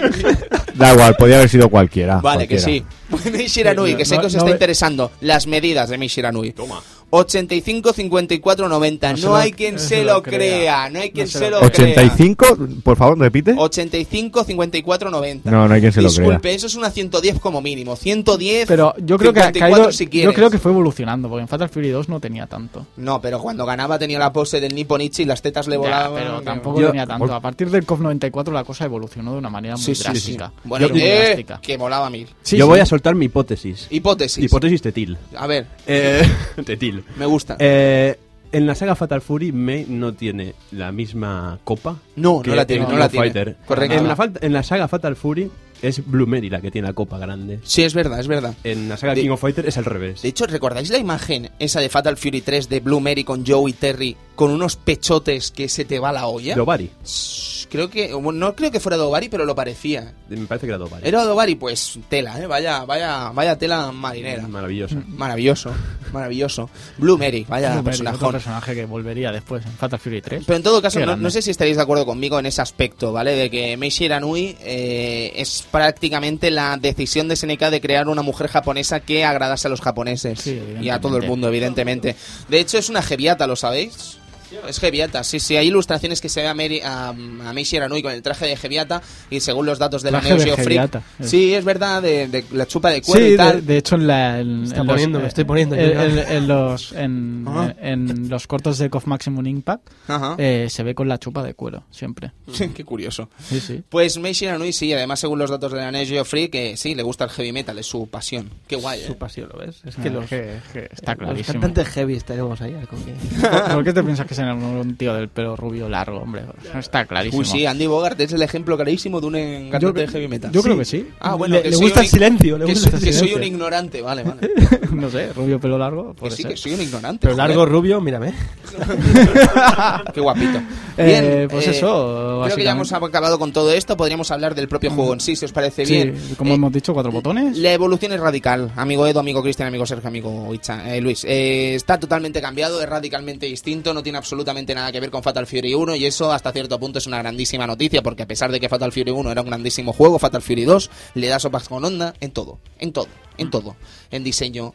En música, en, en escenarios, en casi todo le da sopas con onda, siendo Fatal Fury un juego realmente excelente y Fatal Fury 2 aporta muchísimas cosas. Para empezar, el hecho de poder jugar con esos ocho personajes desde el principio, todos radicalmente distintos, nada tenía, ninguno tenía nada que ver con el otro y realmente impresionante. Sí, la, ya por el hecho de la variedad, como has dicho tú, la música es un puntazo. La banda sonora es increíble, desde el tema de Terry hasta, hasta el de Krauser. Es que mm, diría que hay pocos temas malos de ese juego. Yo creo que no hay ninguno. No hay ninguno. Yo creo que no hay ninguno, porque el tema de Kim es memorable. El tema del Kim es de los mejores temas de, en una, de, de SNK, diría yo. ¿eh? Muy poco utilizado después. Sí, sí, sí. Hasta el 2002 no volveríamos El tema a de Kim es más. memorable, el tema de Andy es, es brillante. Para mí es el mejor tema de todo el juego, junto al de Joe, junto al de Terry, May.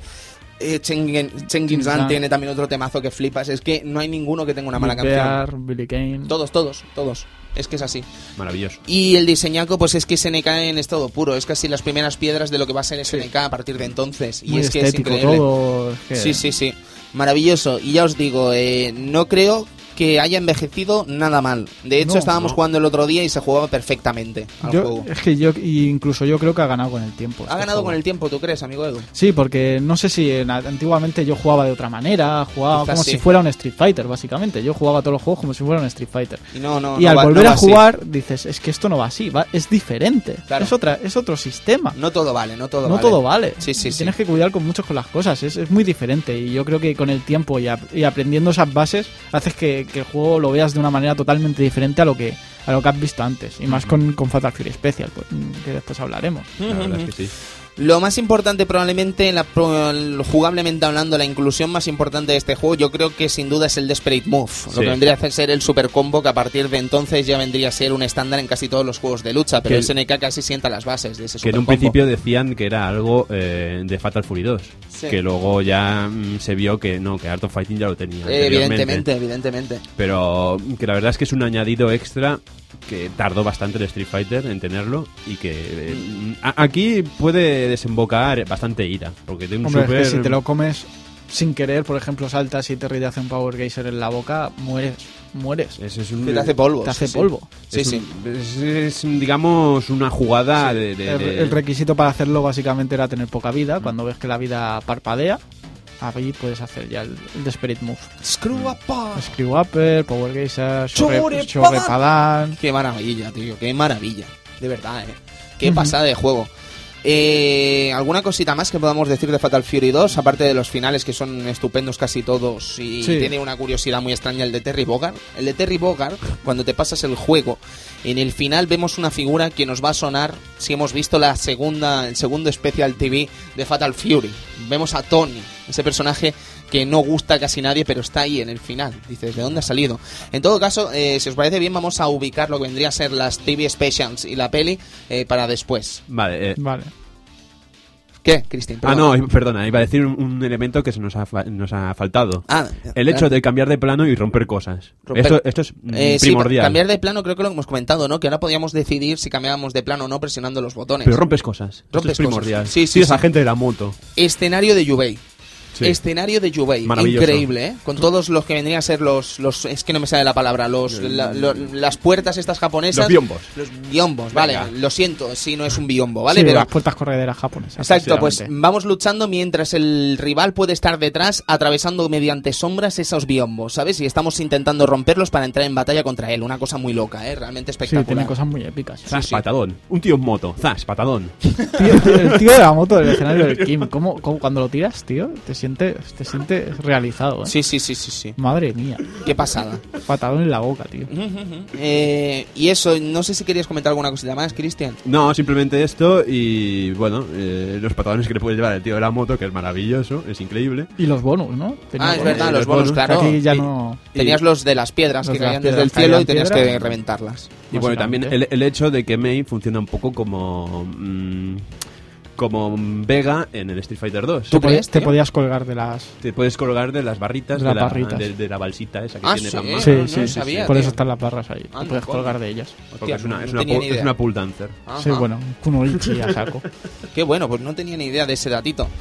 Chicos, eh, si os parece bien podemos saltar a Fatal Fury Special. Sí. Y de hecho no vamos a cambiar ni de canción, porque técnicamente Fatal Fury Special no deja de ser una, una mejor, una versión mejorada de Fatal Fury 2, pero que al contrario de lo que puede pensar mucha gente, cambia muchísimo más de lo que podíamos pensar, pero muchísimo, muchísimo más. El Eh, estilo del juego es diferente. Re- O sea, siendo el mismo engine, siendo los mismos personajes casi, pero añadiendo básicamente algunos personajes que estaban en Fatal Fury 1, que no todos. básicamente tres más. Tres King, más. Tufuru y Giz Howard. Exactamente, y los cuatro que estaban bloqueados en Fatal Fury 2 ahora están para jugar. Es decir, podremos jugar con Billy Kane, podremos jugar con Lorenzo Sangre, el Lawrence Blood, Blood, con Axel Krauser. Hawk y Krauser, ¿vale? Y Giz Howard, Howard. También está seleccionable y en un estilaco que flipas. Pues básicamente eh, el juego cambia por completo, porque además yo creo que estamos viendo aquí una de las bases del combo SNK. ¿Vale? O sea, de la manera de combar de SNK desde Fatal Fury Special en muchos sentidos. Y es que siendo lo mismo en cuanto a gráficos y tal, mm, o prácticamente lo mismo, porque cambia bastante también si nos lo paramos a mirar el uno y el otro juntos, eh, es realmente increíble cómo se juega este título y ha envejecido estupendamente bien, de verdad. Yo es eso, yo creo que no sé si jugando más a, a más títulos de SNK, después eh, le he cogido más cariño a este a este juego, por- no sé, de hecho si es en este juego que, que por fin Terry tiene los dos golpes de, de puño fuerte y puedes cancelarlo con Barnacle, cosa que en Fatal Fury 2 no podías. Por ejemplo, cosas así ya, ya se nota por, el- por dónde iba, iba el juego. Era más diferente, era más rápido, eh, hacías más hits, eh, era, era, tenía un- una concepción totalmente diferente del juego. A pesar de, de, evidentemente, reciclar algunas cosas, pero la mecánica del juego era muy diferente. Y es lo que digo, yo creo que este juego ha envejecido mucho, mu- que ha envejecido bien, incluso que ha ganado con, con el paso Sí, de los tiempos. Yo estoy convencido de que sí, Cristian. Yo creo que fue una buena elección en el Live Arcade cuando SNK dejó- mm, intentó meter la, la mano en el Live Arcade y lanzó este título. Sí, sí, sí. Una de las mejores elecciones. Que Sí, sí, sí. tener. Si quería sacar algo de Fatal Fury que representara la historia del clásico Fatal Fury, sin lugar a dudas, el perfecto era Fatal Fury Special. Fatal Fury Special, de verdad, increíble. Eh, es un placer, además, poder llevar a personajes como Giz Howard o Krauser, Oh. porque sería la primera ocasión que tendríamos de llevar a los bosses de Fatal Fury en un juego. Y ya os digo, el control sobre Krauser es increíble y el control del Giz Howard es poderoso Y- total. Y, y qué intro cuando luchas contra Jace. Guau, guau, Guau, guau, guau, guau. Qué pasada, es verdad, que se veían todas Las puertas japonesas abriéndose. Pam, pam, pam, pam, pam, pam. Y al final nos encontrábamos eso, a la batalla, la batalla del destino. ¿Sabes? Eh, Giz Howard contra quien sea. Es, es impresionante. Sí, sí, es brillante, eso es brillante, de verdad. Y yo solo quería decir también el especial, el, el- digamos el personaje bonus. ¡Uh! Río- Río- eh, de hecho está sonando la canción, ¿no? Sí, Creo, sí. es la de Río. El personaje bonus que como viene, viene siendo típico de los especials, de las sagas especial, eh, se consigue solo si ganas todos los rounds. Si no pierdes ningún solo round, ni una sola partida. Y tienes a este maravilloso Ryo Sakazaki. Sí, la verdad es que es impresionante. Cuando te ves arriba ahí, dices, pero, pero este que pinta. Sí, empieza el combate con un Dream Battle, te pone Dream Battle y tal, que yo lo, lo tengo en Neo Geo, este es el, el, eh, bueno, tengo el 1 el uno y el Special en Neo Geo y, y bueno, lo que pasa es que eh, me venía en la tarjeta, me venía ya una partida grabada, no lo sacaba yo. Pero en la tarjeta pues ya empieza directamente con, con el combate con Río, ¿sabes? Y, y no os lo comenté, digo, ¿y qué pinta Río aquí? Supongo que como me has dicho antes, ¿no, Edu? A, Eh, a modo de cameo, a ¿no? modo de cameo, ya que comparten universo, comparten, comparten ciudad, eh, comparten piz- una pizca de historia. Eh, la verdad es que es impresionante. Es impresionante. Siempre me ha, me ha hecho gracia que, que SNK metiera meta cameos de, de este tipo en, juegos de, en sus propios juegos. Y lo, y lo difícil que es el, el maldito juego, porque a mí me, me supone, bueno, sudar sangre para... para... Hombre, Fatal Fury 2 es mucho más difícil de, que Fatal Fury 1, en este caso. Llegar al final y sobre todo llegar a Río, la verdad es que es eh, cuesta, cuesta pasarse el juego sin, sin, sin continuar. Pero qué río, qué río, por Dios, qué río. Con esos Shoryukens de codo. Pero a quién, ¿Por qué no los sigue lanzando con el codo? Es maravilloso. No sé. Imagínate pegarle un codazo a alguien y llevarlo hasta el cielo. De tener el codo. Sí, la verdad es que sí, la verdad es que es impresionante. Es maravilloso. Qué río. Eh, la aparición de Ryo Sakazaki, no sé si lo habréis comentado, eh, además es la primera, eh, o sí, la primera, La claro, primera. eh, lucha entre empresa, ¿vale? O sea, en intraempresa, quiero decir, la primera vez que se enfrenta un personaje de Art of Fighting contra uno de Fatal Fury, y eso es algo mágico también. Y tanto, y tanto, madre mía. Yo creo que muchos queríamos ver eso en ese momento, ¿sabes? Y tener el gusto de hacerlo, pues fue realmente increíble. Mm. Increíble. Algo que después se repetiría en muchas ocasiones. Por ejemplo, en Wild Ambition, en el juego Sí, de. Hyper Neo Geo 64 y PlayStation, pero en la versión de PlayStation sería donde saldría Mr. Karate. Karate. alias Ryo Sakazaki, con una particularidad muy original que no se ha dado ni en King of Fighters 94, ni en ningún King of Fighters posterior, ni se dio en Fatal Fury Special. Y es que la historia de Art of Fighting se desarrolla unos cuantos años antes de la de Fatal Fury, con lo cual nos encontramos con un Ryo Sakazaki en Wild Ambition que es más mayor que Terry y compañía. Nos vemos a un Ryo Sakazaki mayor. A, Con... a un monstruo. Sí, sí, sí, sí. un tío capaz de lanzarte unos Songoku en el aire. Sí, sí, sí. Eso, eso no es humano. No es humano. Es increíble. Pero además es que maestro, tiene un diseñaco que se te va la olla, ¿eh? es que Sí, es eh, genial. Yoka, su, su Tengu, su máscara de Tengu, Sí, su tiene- perilla, su... tiene- a mí me gusta más con la, con- cuando va con la perilla y ahí a, a pecho descubierto solo con los tirantes. Es impresionante, hombre. Y las ilustraciones son increíbles. Wild ¿sabes? Ambition eh, es, es uno de esos, eh, se, se dice que podría ser un- una especie de remake Hasta de la, cierto punto de la es un- primera de la primera parte. Debe ser un remake por lo obvio, porque está narrando la historia Sí, de Fatal Fury 1. De hecho, la intro es la muerte de Jeff, eh, como Terry y Andy ven la muerte y, y después cómo deciden volver y Terry se encuentra allí, se encuentra Billy Kane, etcétera, etcétera. Lo que pasa es que añaden personajes nuevos y personajes que más adelante ya veríamos, como sería Chanfei o sería Yamazaki. Eh, King Kafuan, Meishira Nui. Es que casi todos los personajes... Los iconos del, del 2, como serían Kim y, y Mei, eh, personajes que después serían relevantes como Yamazaki. No sé, la verdad es que sí, es, sería el remake eh, añadiendo Es cosas como un remake muy libre, tengamos en cuenta sencillamente eso y ya está, porque de verdad es que nos podríamos volver locos discutiendo sobre ello. Eh, pero Wild Ambition vale la pena que le echéis un vistazo. Hmm. Estábamos comentando también sobre eso, eh, Fatal Fury Special. ¿Qué os parece si, por ejemplo, saltamos a las versiones que salieron? Eh, ¿vale? vale. Porque no hemos dicho las de Fatal Fury 2. eh, yo haría un repasito muy rápido sobre las versiones de. Fatal Fury Sí, 2, Cristian. La verdad es que en Fatal Fury 2 salió en muchas plataformas debido al éxito. Teníamos una versión para Mega Drive que yo solo vi la versión americana, dicen que hay una versión PAL, no lo sé. Yo no tenía ni idea, ¿eh? Yo mm, tomaría un poco con pinzas eso. Sí, yo solo- simplemente vi la americana, horrorosa, de Takara. Una versión de Super Nintendo bastante buena, para mi gusto.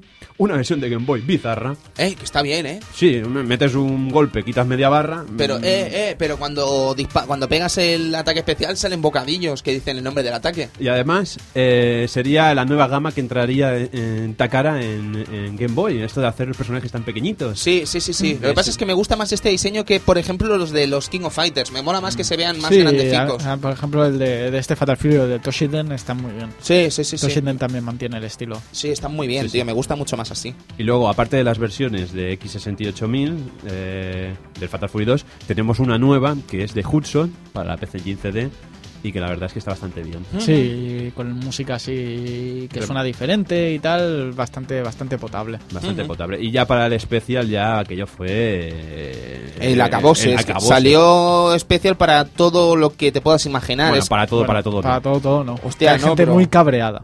¿Por qué? coño, Cristian Yo estoy cabreado. ten- ¿Por qué? tenía, tenía una Mega Drive y no salió el juego. Ah, no, no salió en Mega Drive. No, me- te tenías que comprar el plugin de Mega CD. Ah, coño. Si querías esa Salió versión. en Mega CD.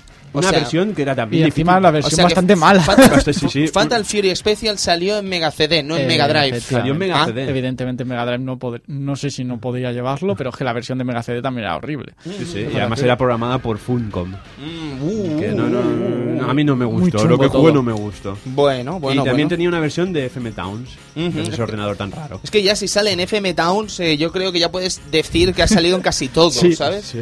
FM Towns, hay mucha gente que es muy especialista en nuestro país de esta plataforma, ¿eh? Sí, pues molaría ente- conocer más, la De verdad. este ordenador. Yo no tengo, no tengo mucha información. A mí me encantaría, de verdad, me, me encantaría ilustrarme un poco más sobre FM Towns, me encantaría informarme también de X68000. Son dos máquinas que me encantarían conocer más, dos ordenadores que me encantaría conocer más. Y bueno, y también destacar la versión portátil de Game Gear. Que hay reducción de personajes, al igual que la versión de Super Nintendo, pero que se juega muy Se bien. juega bastante bien la de Game Gear, la verdad. Sí, sí. Bueno, es muy bastante. humilde, ¿no? Está bastante bien. De hecho salía hasta salía Río, ¿no? Sí, También. hombre, y Sí. tanto, y tanto que salía arriba. Se, se enca- se encargaron de quitar bastantes personajes un poco más menos carismáticos para meter a Río. Eso es de agradecer. Bueno, a ver, que nos metemos en un lío diciendo eso. Sí, ¿no? sí. a- a lo Bueno. mejor, a- depende de qué personaje le gustará a alguien, digo yo. Bueno, más carismático que Río no hay nada. Ah, vale, vale. Vale. Eh, de hecho, tengo la lista de los nueve personajes que salieron, que eran Terry, Andy, Joe, May, Duke King, Tum Furru, Billy Kane, Gis Howard y Ryo Sakazaki. Vale, han quitado el Kim. Y has Tú- quitado tú- a Krauser, puto enfermo. Y has quitado a Krauser. ¿Tú crees que eso eh, ¿Cómo, eh, cómo vas a meter a Krauser en una Game Gear? No ¿Por qué no? ¿Cómo que no? No pe- cabe. petaría, petaría, tienes razón. Es no increíble. cabe ni su bota. En todo caso, podemos seguir hablando de Fatal Fury Special, si os parece bien, eh, sacando las últimas conclusiones sobre este título. Eh, yo ya os digo, yo os recomiendo encarecidísimamente que vayáis ya al Xbox Live y si sigue ahí que lo descarguéis y lo probéis por vosotros mismos, porque creo que es uno de los grandísimos juegos del de, eh, el año 1993. Eh, así que valdría la pena que le echaseis un vistazo y vierais lo que es el precursor probablemente de la combología de SNK a partir de King of Fighters y compañía. Valdría la pena que le echarais un vistazo. Eh, yo, como lo que he dicho antes, es un título que para mí ha ganado en el tiempo. No sé si porque he aprendido a jugar de otra manera a los juegos de lucha y no solo al estilo, al estilo Street Fighter. Y la verdad es que es- mola mucho la estética, mola mucho la música. Es un rival digno de Street Fighter. Por supuesto. A la altura, yo diría que está a la altura. No mejor, para mi gusto no mejor, pero sí a la altura. Sí, sí.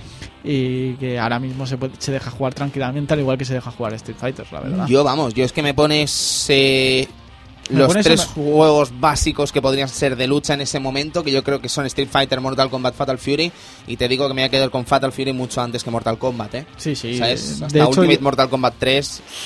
Yo No es que sé ten- yo, ¿eh? tendría una, chun- una, una elección bastante bestia, o sea, no sabría qué elegir. Si Street Fighter, si tuviera un- dos recreativas aquí mismo y una moneda Sí. para echar, no sabría a dónde irme. O sea, Fatal Fury 2, o, a Fatal Fury Special o a Street Fighter. Ya, ya, ya, A ya. Street Fighter 2 Turbo. Claro, claro. Kitian. Pues la verdad es que solo decir que es una de las grandes sagas de SNK. Sigue siendo imperjugable, en especial la versión especial. eh, Es maravillosa. Y que, digamos, como en en el, se puede disfrutar en Life Arcade, se puede disfrutar en todo. Y se sigue disfrutando. Es un juego que se sigue disfrutando, que sigue habiendo gente jugando. Y me, me- me deja un detalle de la versión especial, así un poco rápida. Me deja un detalle. Y es Sí. que Kim vuela. ¿Quién vuela? Kim vuela. Ah, sí, el típico King que sale ahí por detrás. Uy. Es maravilloso. Eso nunca lo he entendido. ¿Alguien recuerda la anécdota exactamente? No, Es que me acuerdo que eso lo comentaban mucho en la Loading. En repente, ¿qué, qué escenarios salía? un- Depende a veces, salía un King por ahí. Sí, en Samurai Shadow 2 salía un Kim volando en, la- en el escenario de Hanzo. Qué grande. En el yo, yo me lo encontré en el escenario de Big, de Big Bear varias veces, Kim volando. Oh, Maravilloso. es genial. Es un genial. cameo random ahí que no sé qué viene. Bueno, interesante, interesante. Chicos, eh, antes de irnos, creo que valdría la pena un poco hablar de lo que vendría a ser el distinto merchandise y las distintas apariciones que ha tenido Fatal Fury, ya no solo en el mundo del anime, sino también en el mundo del El cómic. cómic. Ken Ishizawa, eh, popular mangaka que falleció hace 4 o 5 añitos, sí, sí, creador de Getter Robot, no es Gonagai, es Getter, el creador Ken Ishizawa. Eh, perpetró la obra de Fatal Fury y de hecho fue editada incluso por Planeta de Agostini en nuestro país. Yo, Cristian, no he tenido el gusto de leerlo. Eso, no sé si tú has tenido el Yo, placer. yo tenía algún tomo, la verdad es que des- dejaba bastante que desear. ¿eh? Un tomo Eh, estaba editado en- como en la línea blanca, ¿no? De sí, Dragon Ball. eh, de grapa, básicamente. Eran, eran Yo tengo, grapa. yo tengo un par. ¿Y También, lo leíste, Luis? ¿Sabes Mm, algo? sí, Yo es que sí, no he sí. tenido el placer. Bueno, a ver, yo por lo que he podido ver, la historia no tiene absolutamente Nada, nada, nada. nada, que ver, nada de que hecho, ver. Andy De- se volvía malo, ¿no? Andy se volvía Sí. malo, Big Uf. Bear iba con, est- con, Con ellos con iban ellos. Teo y Joe y VR. Uf, Y luego la May no tenía nada que ver el diseño tampoco. No Ah, sé ¿no? si es porque estaba mal dibujado, pero no se parecía Hombre, la en verdad nada. es que el estilo de dibujo de Ishizawa es un tanto especial también, ¿eh? Y en Fatal Fury no hace más que se- notarse ese estilo Sí. tan especial. Pero es que encima, claro, en aquella época tenías esto, tenías el, el manga Street Fighter y evidentemente... bueno, había eh, muchos. eh, supongo que estás hablando del de Masawami el, Kanzaki. el que llegó aquí, básicamente. Street Lo Fighter que- 2 Ryu, editado por Glenat aquí en España. se, se llevaba, se llevaba de calle. No sé si lo sabréis, amigos vintagers y amigas vintagers, pero cuando salió el manga de Glenat aquí en España, el manga de Masawami Kanzaki de Street Fighter 2 Ryu, no se llegó a editar entero. Faltó un tomo por editar. Pero es que no sé si sabéis lo peor, que lo mejor que nos pudo pasar es que no se editara ese tomo, Sí, la porque verdad es que es bastante lo que pasa en ese tomo es tirar por tierra todo lo que había pasado en el manga, que es maravilloso, ¿vale? Ese campeonato en Shadow Low con Ryu y compañía en una historia alternativa que no tiene nada que ver con la del propio Street Fighter 2, pero es que el último tomo nos narra la historia de los personajes protagonistas en una isla mágica parecida en la que se enfrentan a sus propias sombras. Ah. ¿Vale? Y es una basura de tamaño grotesco. De hecho, incluso hacen lazos con los reyes de Shadow Low. Quiero decir, eh, Chun-Li se hace amiga de Vega, tío. Me encanta. No, no mola nada, tío. No mola nada. mola. No, es un Gaiden total. No, no se lo recomiendo a nadie, amigo Sergio. No se lo recomiendo a nadie. Este era, Glenat era el que lo sacó en color, ¿no? Sí, además era un manga originalmente blanco y Blanco y negro. negro, exacto. Y aquí se editó en color. Sí, es que Masami Kanzaki mm, a mí me encantaba. Después hizo Flag Fighter, ¿os Oh, acordáis? sí, sí, que, sí. Era, que era brutal. Sí. Y llegaron aquí cuatro tomitos. Sí, ahora, ahora, va a editar otra serie. ¿eh? Masawami Kanzaki Sí. sigue todavía. Sigue todavía, Ay, qué eh. tonto soy. Mm, Sí, bueno, Claro. yo de, de hecho hace, hace un par de años me compré una novela que sacó, se llama Gun, ¿sabes? Que es de un policía muy, muy loco también y tal. A mí me gusta mucho Kanzaki, tío. Pues ahora va a sacar un manga nuevo. ¿Y a ver mantiene ese estilo que Sí, En el manga este se- parece, parece un poco diferente, pero se nota que, que sí. eh, Kanzaki le daba un estilo a Street Fighter muy interesante, guapo. ¿eh? muy muy Sí, interesante, sí. muy libre, evidentemente, pero muy interesante Sí, también. eh, aquí tenemos eh, al Ken malo, como, como se vuelve malo. Guau, y- pero y las pintacas que tenía Sí, el no, Kenke. no sé, pero es, es, algo, es algo canónico en, en se- en animes de Street Fighter. Siempre hay alguien que se tiene que volver malo. Sí, si no sí, es. Ken, es Ryu. Sí, sí, sí, la sí. serie era Ryu, la peli era Ken, en Es el verdad, manga es era. Ken, era Mm, algo, qué algo- curioso. Después estaban los Evils. Es que siempre hay alguien que se tiene que volver malo. no Es sé curioso, es curioso. Es verdad, es verdad. Eh, pues Fatal Fury lo más importante yo creo que se vio en cuanto a multimedia, en cuanto a vídeos, eh, animes y tal, fueron los TV Special que salieron de Fatal Fury 1 y Fatal Fury 2 perpetrados por Ovari, amigo Cristian. Un Eh, autor que a ti te gusta. Me encantan. Eh, Ovari, el del estudio G- G1, si mal no me acuerdo. Eh, un nuevo diseño a mí, que luego lo utilizarían para el King of Fighter. Esas, esas narices, esa- esos cambios de colores de pelo, eh, esas tetas. Es un- todo, es- todo, es todo. todo, es todo, Eh, es es, maravilloso. es- es un visionen el tío. Hace, hace personajes Bueno. con, um, bastante afeminados. Se toma Sí. ciertas licencias, ¿eh? el amigo Bari. Por ejemplo, cascarle a Andy el pelo azul en la primera TV Special de Fatal Fury que narraría el principio de la historia. Un tanto libre, pero a la vez bastante, también bastante certero a veces. Sí, a veces acierta bastante. Porque eh, sale las ovas. lo más eh, loco podría ser el personaje de Lily. Mm. ¿Vale? Lily es una chica de la que se enamora Terry en esta película, en esta TV Special. Y digamos que Lily eh, muere en la película. Entonces, lo que hace a Terry luchar contra Gis, aparte de vengar la muerte de su propio padre, también es vengar la muerte de su nueva novia, ¿no? Que no le dura ni dos asaltos. Entonces, eh, Lily técnicamente dentro de la historia de SNK no existe. A no ser que Lily sea una mala interpretación de Ovari del personaje de Lily Kane, la hermana de Billy Kane, que podría ser, porque de hecho en la misma peli- en la misma TV Special, eh, Lily y Billy se conocen y hablan entre ellos y tal, pero mm, no se habla en ningún momento que sean hermanos o que tengan relación alguna. De hecho, Encima la, propia también. exacto, la propia muerte de Lily no parece importarle a Billy y es es matada por Gis Howard, por lo tanto. Eh, no tendrán nada que ver, pero seguro que fue una confusión en medio del guion de este Fatal Fury 1. Sí, de hecho, la que más se separa un poco, siempre tienen cosas diferentes estos TV Special. Por ejemplo, Tunfurru muere, Sí. cuando en realidad no muere. Y ojo, juegos. porque parece ser que en Fatal Fury 3, eh, o sea, en la película de Fatal Fury, la motion picture, Sí. eh, está vivo Tom Sí, es que yo creo que ahí hay un, hay un error raro. Porque de si- traducción si- o algo. Si os fijáis, el, el Ovari que, que, que, que sale, o sea, que parece de, de las primeras de la primera TV Special, es muy diferente. Eh, Las narices no están, el, visio, el Visionen no está, es muy diferente. Sí, yo sí, creo sí. que ahí hubo, hubo algo raro. Sí, sí, sí. Porque la Pues- verdad es que esa confusión de que está muerto no está muerto es Es raro, es, Es raro. raro, raro. Pues Fatal Fury 2 nos narraría evidentemente los sucesos de Fatal Fury 2 eh, con otra mm, libertad random Sí. que es el personaje de Tony, que es el niño que acompaña a Terry durante toda y- la película. y, de- y Y- que no es un torneo. Y que no es un torneo. ¿Y eso es la única libertad?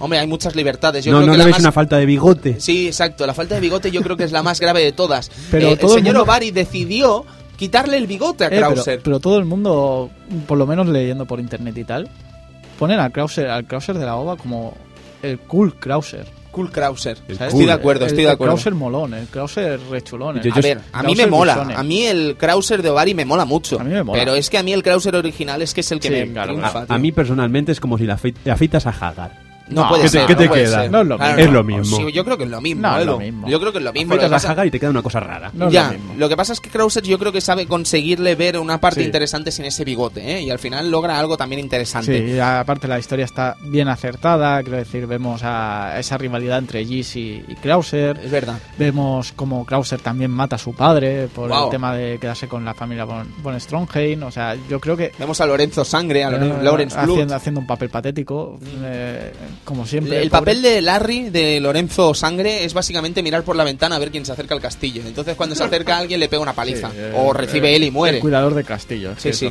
no muere, pero bueno, pero el Andy le pega una mandanga que Y no aparte otra. también- Ah, y la aparición de Mishira Nui. Sí, también me, me hace me, gusta el tema de que sepan que Gis no está muerto, Ujú. ¿vale? Que Krauser se le plante en cara y ver un poco el temor ese que tiene Gis a Krauser en Sí, esta, o- en qué esta bueno. TV especial. Qué bueno, y más qué que intentan matar a, a, a Krauser de, de todas las maneras posibles. Todos están conectados. Sí, sí, sí, sí. Billy, sí. Billy intenta conectar con todo el mundo para matar a Krauser.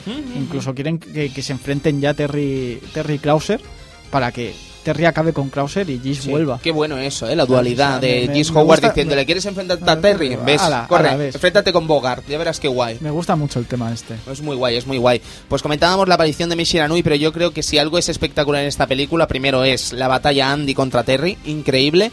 Y luego tenemos otro combate que es mm, espectacular por la paliza que recibe, que es Joe Higashi contra Krauser en el hotel. Realmente impresionante, vale la pena ver la película solo por esa batalla, como aquel que dice. Eh, es una película que a mí nunca me había gustado, pero recientemente para preparar el programa la volví a ver y la verdad es que me sorprendió muchísimo que me gustase, ¿vale? Retiro todo lo dicho sobre esta película, me ha gustado, esta TV Special, me ha gustado. Y acabando ya el programa, podríamos hablar de Fatal Fury de Motion Picture, que vendría a ser la tercera, el tercer eh, evento animoso de Fatal Fury, que saldría en cines en Japón, eh, perpetrado también por Ovari y que a mí me parece espectacular en muchos sentidos. Eh, conocemos la historia de eh, la armadura de Marte, una armadura de Marte que se sacan de la manga totalmente, ¿vale? Una armadura que da el poder de ser un dios, eh, de convertirse en el dios Marte al que la posee, y nos encontramos con la historia de Laocorn y Zulia, ¿vale? Unos herederos de una familia mística que La familia Gaudemus. eh, Exacto, que deciden eh, buscar la armadura de Marte, pero evidentemente Zulia no está de acuerdo con eso y buscará No. la ayuda del legendario Terry Bogard para enfrentarse contra su La- hermano. La armadura lo que hace es poseerte. En este Exacto. caso, eh, mm, la Cor Gaudemus no está. O sea, quiere recuperar la armadura, pero digamos que está ido de la olla totalmente y el que lo está controlando es Marte, Exactamente. dios de la guerra. Entonces veremos cómo Krauser, por ejemplo, tenía un fragmento de esa armadura de Marte y de hecho van a buscarla al castillo y Lorenzo Sangre, que está vigilando el castillo, está intentando hacerse un dinerillo con lo que puede del castillo, pues al final, al final, pues Lorenzo Sangre vuelve a pillar. O sea, es- Lorenzo Sangre, viva España, solo está para pillar, A es una cosa A ridícula. mí lo que no me gustan de, la- de las TV Special y de, de esta peli son los combates. Se, se soluciona todo muy rápido. Joder. Un, un puñetazo y te mueres. Vi ayer el combate de, de, de Terry contra el subalterno este del de, de, del- de la Corn, el, El Yamin. el Yamin, madre mía. Le hace un Burnacle, el otro le responde con otro Burnacle, eh, el Yamin aparte el Burnacle y lo revienta el Terry. Y dice, pero vaya counter, la has pegado, ¿no? Es que lo has hecho polvo. Ya está, se acaba el combate. y dices. Y el Power Geyser en el ático. ¡Boh! ¿Qué pasa? Es- es- eh, eso sí que está bien. Eso no es un. Power Geyser, tío. Eso es el Power Geyser. power, el power. Y el Short Padan, es que A están mí me todos los encanta ataques. la escena cuando sale Kim, que sale con el traje.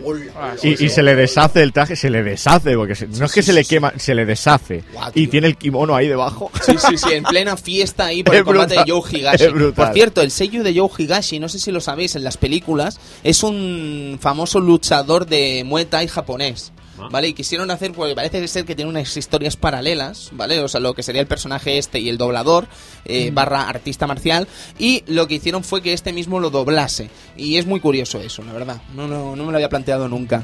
Eh, sí, la verdad, la- la- lo jodido es no, no ver más, ¿no? Porque siempre te dejan con eso de que va a volver eh, Giz o, o tal y no, no vimos más intentos animados. Porque la verdad Sí, es que sí. molaría haber visto los hermanos Jeans. Sí, sí, de hecho hace un Rising Storm Hace en un Resident toda la Storm, puta peli. te- te- eh, a Billy se le cae el pañuelo, vemos que es rubio, eh, que no es calvo, y, Es calvo. y- y te quedas con las ganas, ¿no? Porque va a volver, va a volver, y no vuelve. Bien, Y yo chicos. quería los hermanos.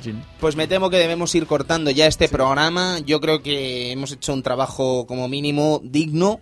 Esperemos que os haya gustado tanto como nosotros hemos disfrutado con este programa, porque yo he disfrutado Sí, muchísimo. Yo he disfrutado como un cerdo. Y que volverá Fatal Fury, hombre. Sí, sí, hombre, volverá tarde o temprano. Con tres, con el Real Bout, con Ay, por algo. favor, como no, ay, ay, por favor, ay, por favor. Tres Real Bout. Real Bout especiales. Oh, me cago, me cago en Dios. Lo sabe Dios.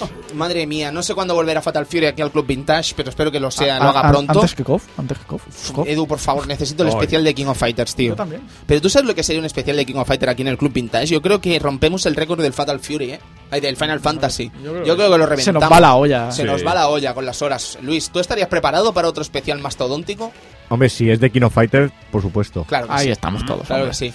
Eres un, ¿cómo decía eh, Benimaru? Eres un, Un bacán, tío. un bacán. Es Eres, bacán. eres- eres un bacán. tío. Es, es bacán. Bueno, veamos qué tenemos para las semanas posteriores en el Club Vintage.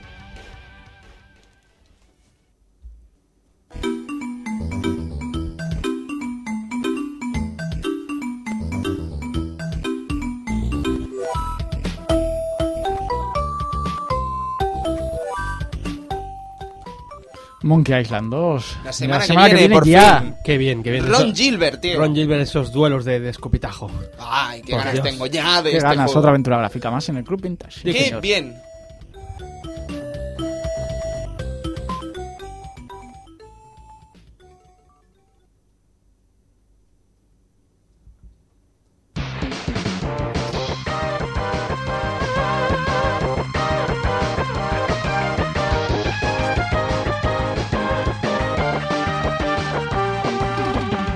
Rockman Exu.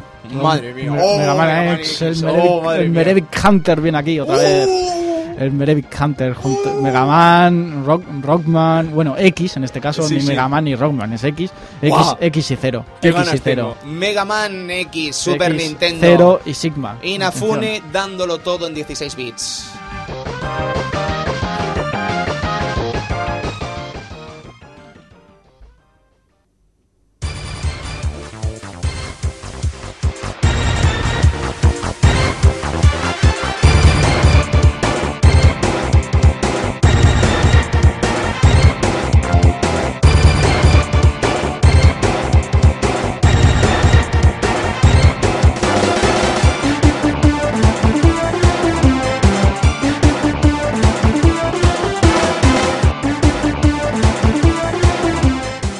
Nos pegamos el homenaje, porque y no tiene otro nombre, nos pegamos el homenaje con Super Robot Tyson Alpha de PlayStation 1. Van presto, probablemente uno de los RPGs tácticos más maravillosos y japonudos de la historia de, de Japón, básicamente. Robots, Mazinger Z, Evangelion, Gundam, todos juntos, Get a Robot, por favor, todos juntos en Y un los mismo. propios, y los propios, propios, de Van Presto, el R1, el R2, el No sé, R3, el SRX, Gungrust, madre mía. Que nos que, pegamos un homenaje y ya está. Super Robot Tyson, una saga que debéis conocer, pero que evidentemente en Europa, Occidente sobre todo, que solo ha tenido el gusto de recibir dos entregas en Game Boy Advance, Super Robot Wars eh, Original Generation Originals. 1 y 2 de Game Boy Advance, eh, debería conocer todo el mundo y esperemos que esto anime a la gente a disfrutar de estos Super Robot Tysons. Yo, chicos, me quiero marchar con este ending, si os parece bien. De acuerdo. Me, nos vamos con este tema del R1 despidiéndonos de este especial Fatal Fury, así que disfruten de este temazo y nos vemos en una semanita, Edu. Buenas noches y que disfrutéis de este Fatal Fury, que es un programa que deseábamos todo el mundo y Oh. que yo creo que ha quedado muy bien. Eso espero, eso y espero. esperemos que os guste. Exacto, Sergito, nos vemos. Buenas noches, amigos. Que os Eh, mole Fatal Fury. Kitian, Sevilla, nos vemos en una semana. Buenas noches y me voy con la duda de saber si Joey Gashi eh, viene por el nombre del pianista. No lo sé. No, no, sé. no, ¿No? hombre, por el pianista de Ghibli, no creo. No, el Joe Higashi. ¿El Yoji Hashi? No, no creo. ¿No? Eso es, es una fucada, Yo ¿eh? lo que no hemos comentado es el tema del té de la canción de Jubei, que es realmente maravillosa. Jubei, Jubei, Jubei. Jubei. Luis, nos vemos en una semana. Bueno, buenas noches y yo me voy contento porque ahora sé que Mei Hiranui es una tía fácil. Exacto, y servidor de ustedes, Tony Piedra Buena, que se despide enseñándoos este temazo del R1 Everywhere You Go de Super Robot Tyson Alpha. Hasta entonces, hasta la semana que viene, nos vemos. Adiós y disfruten de los juegos.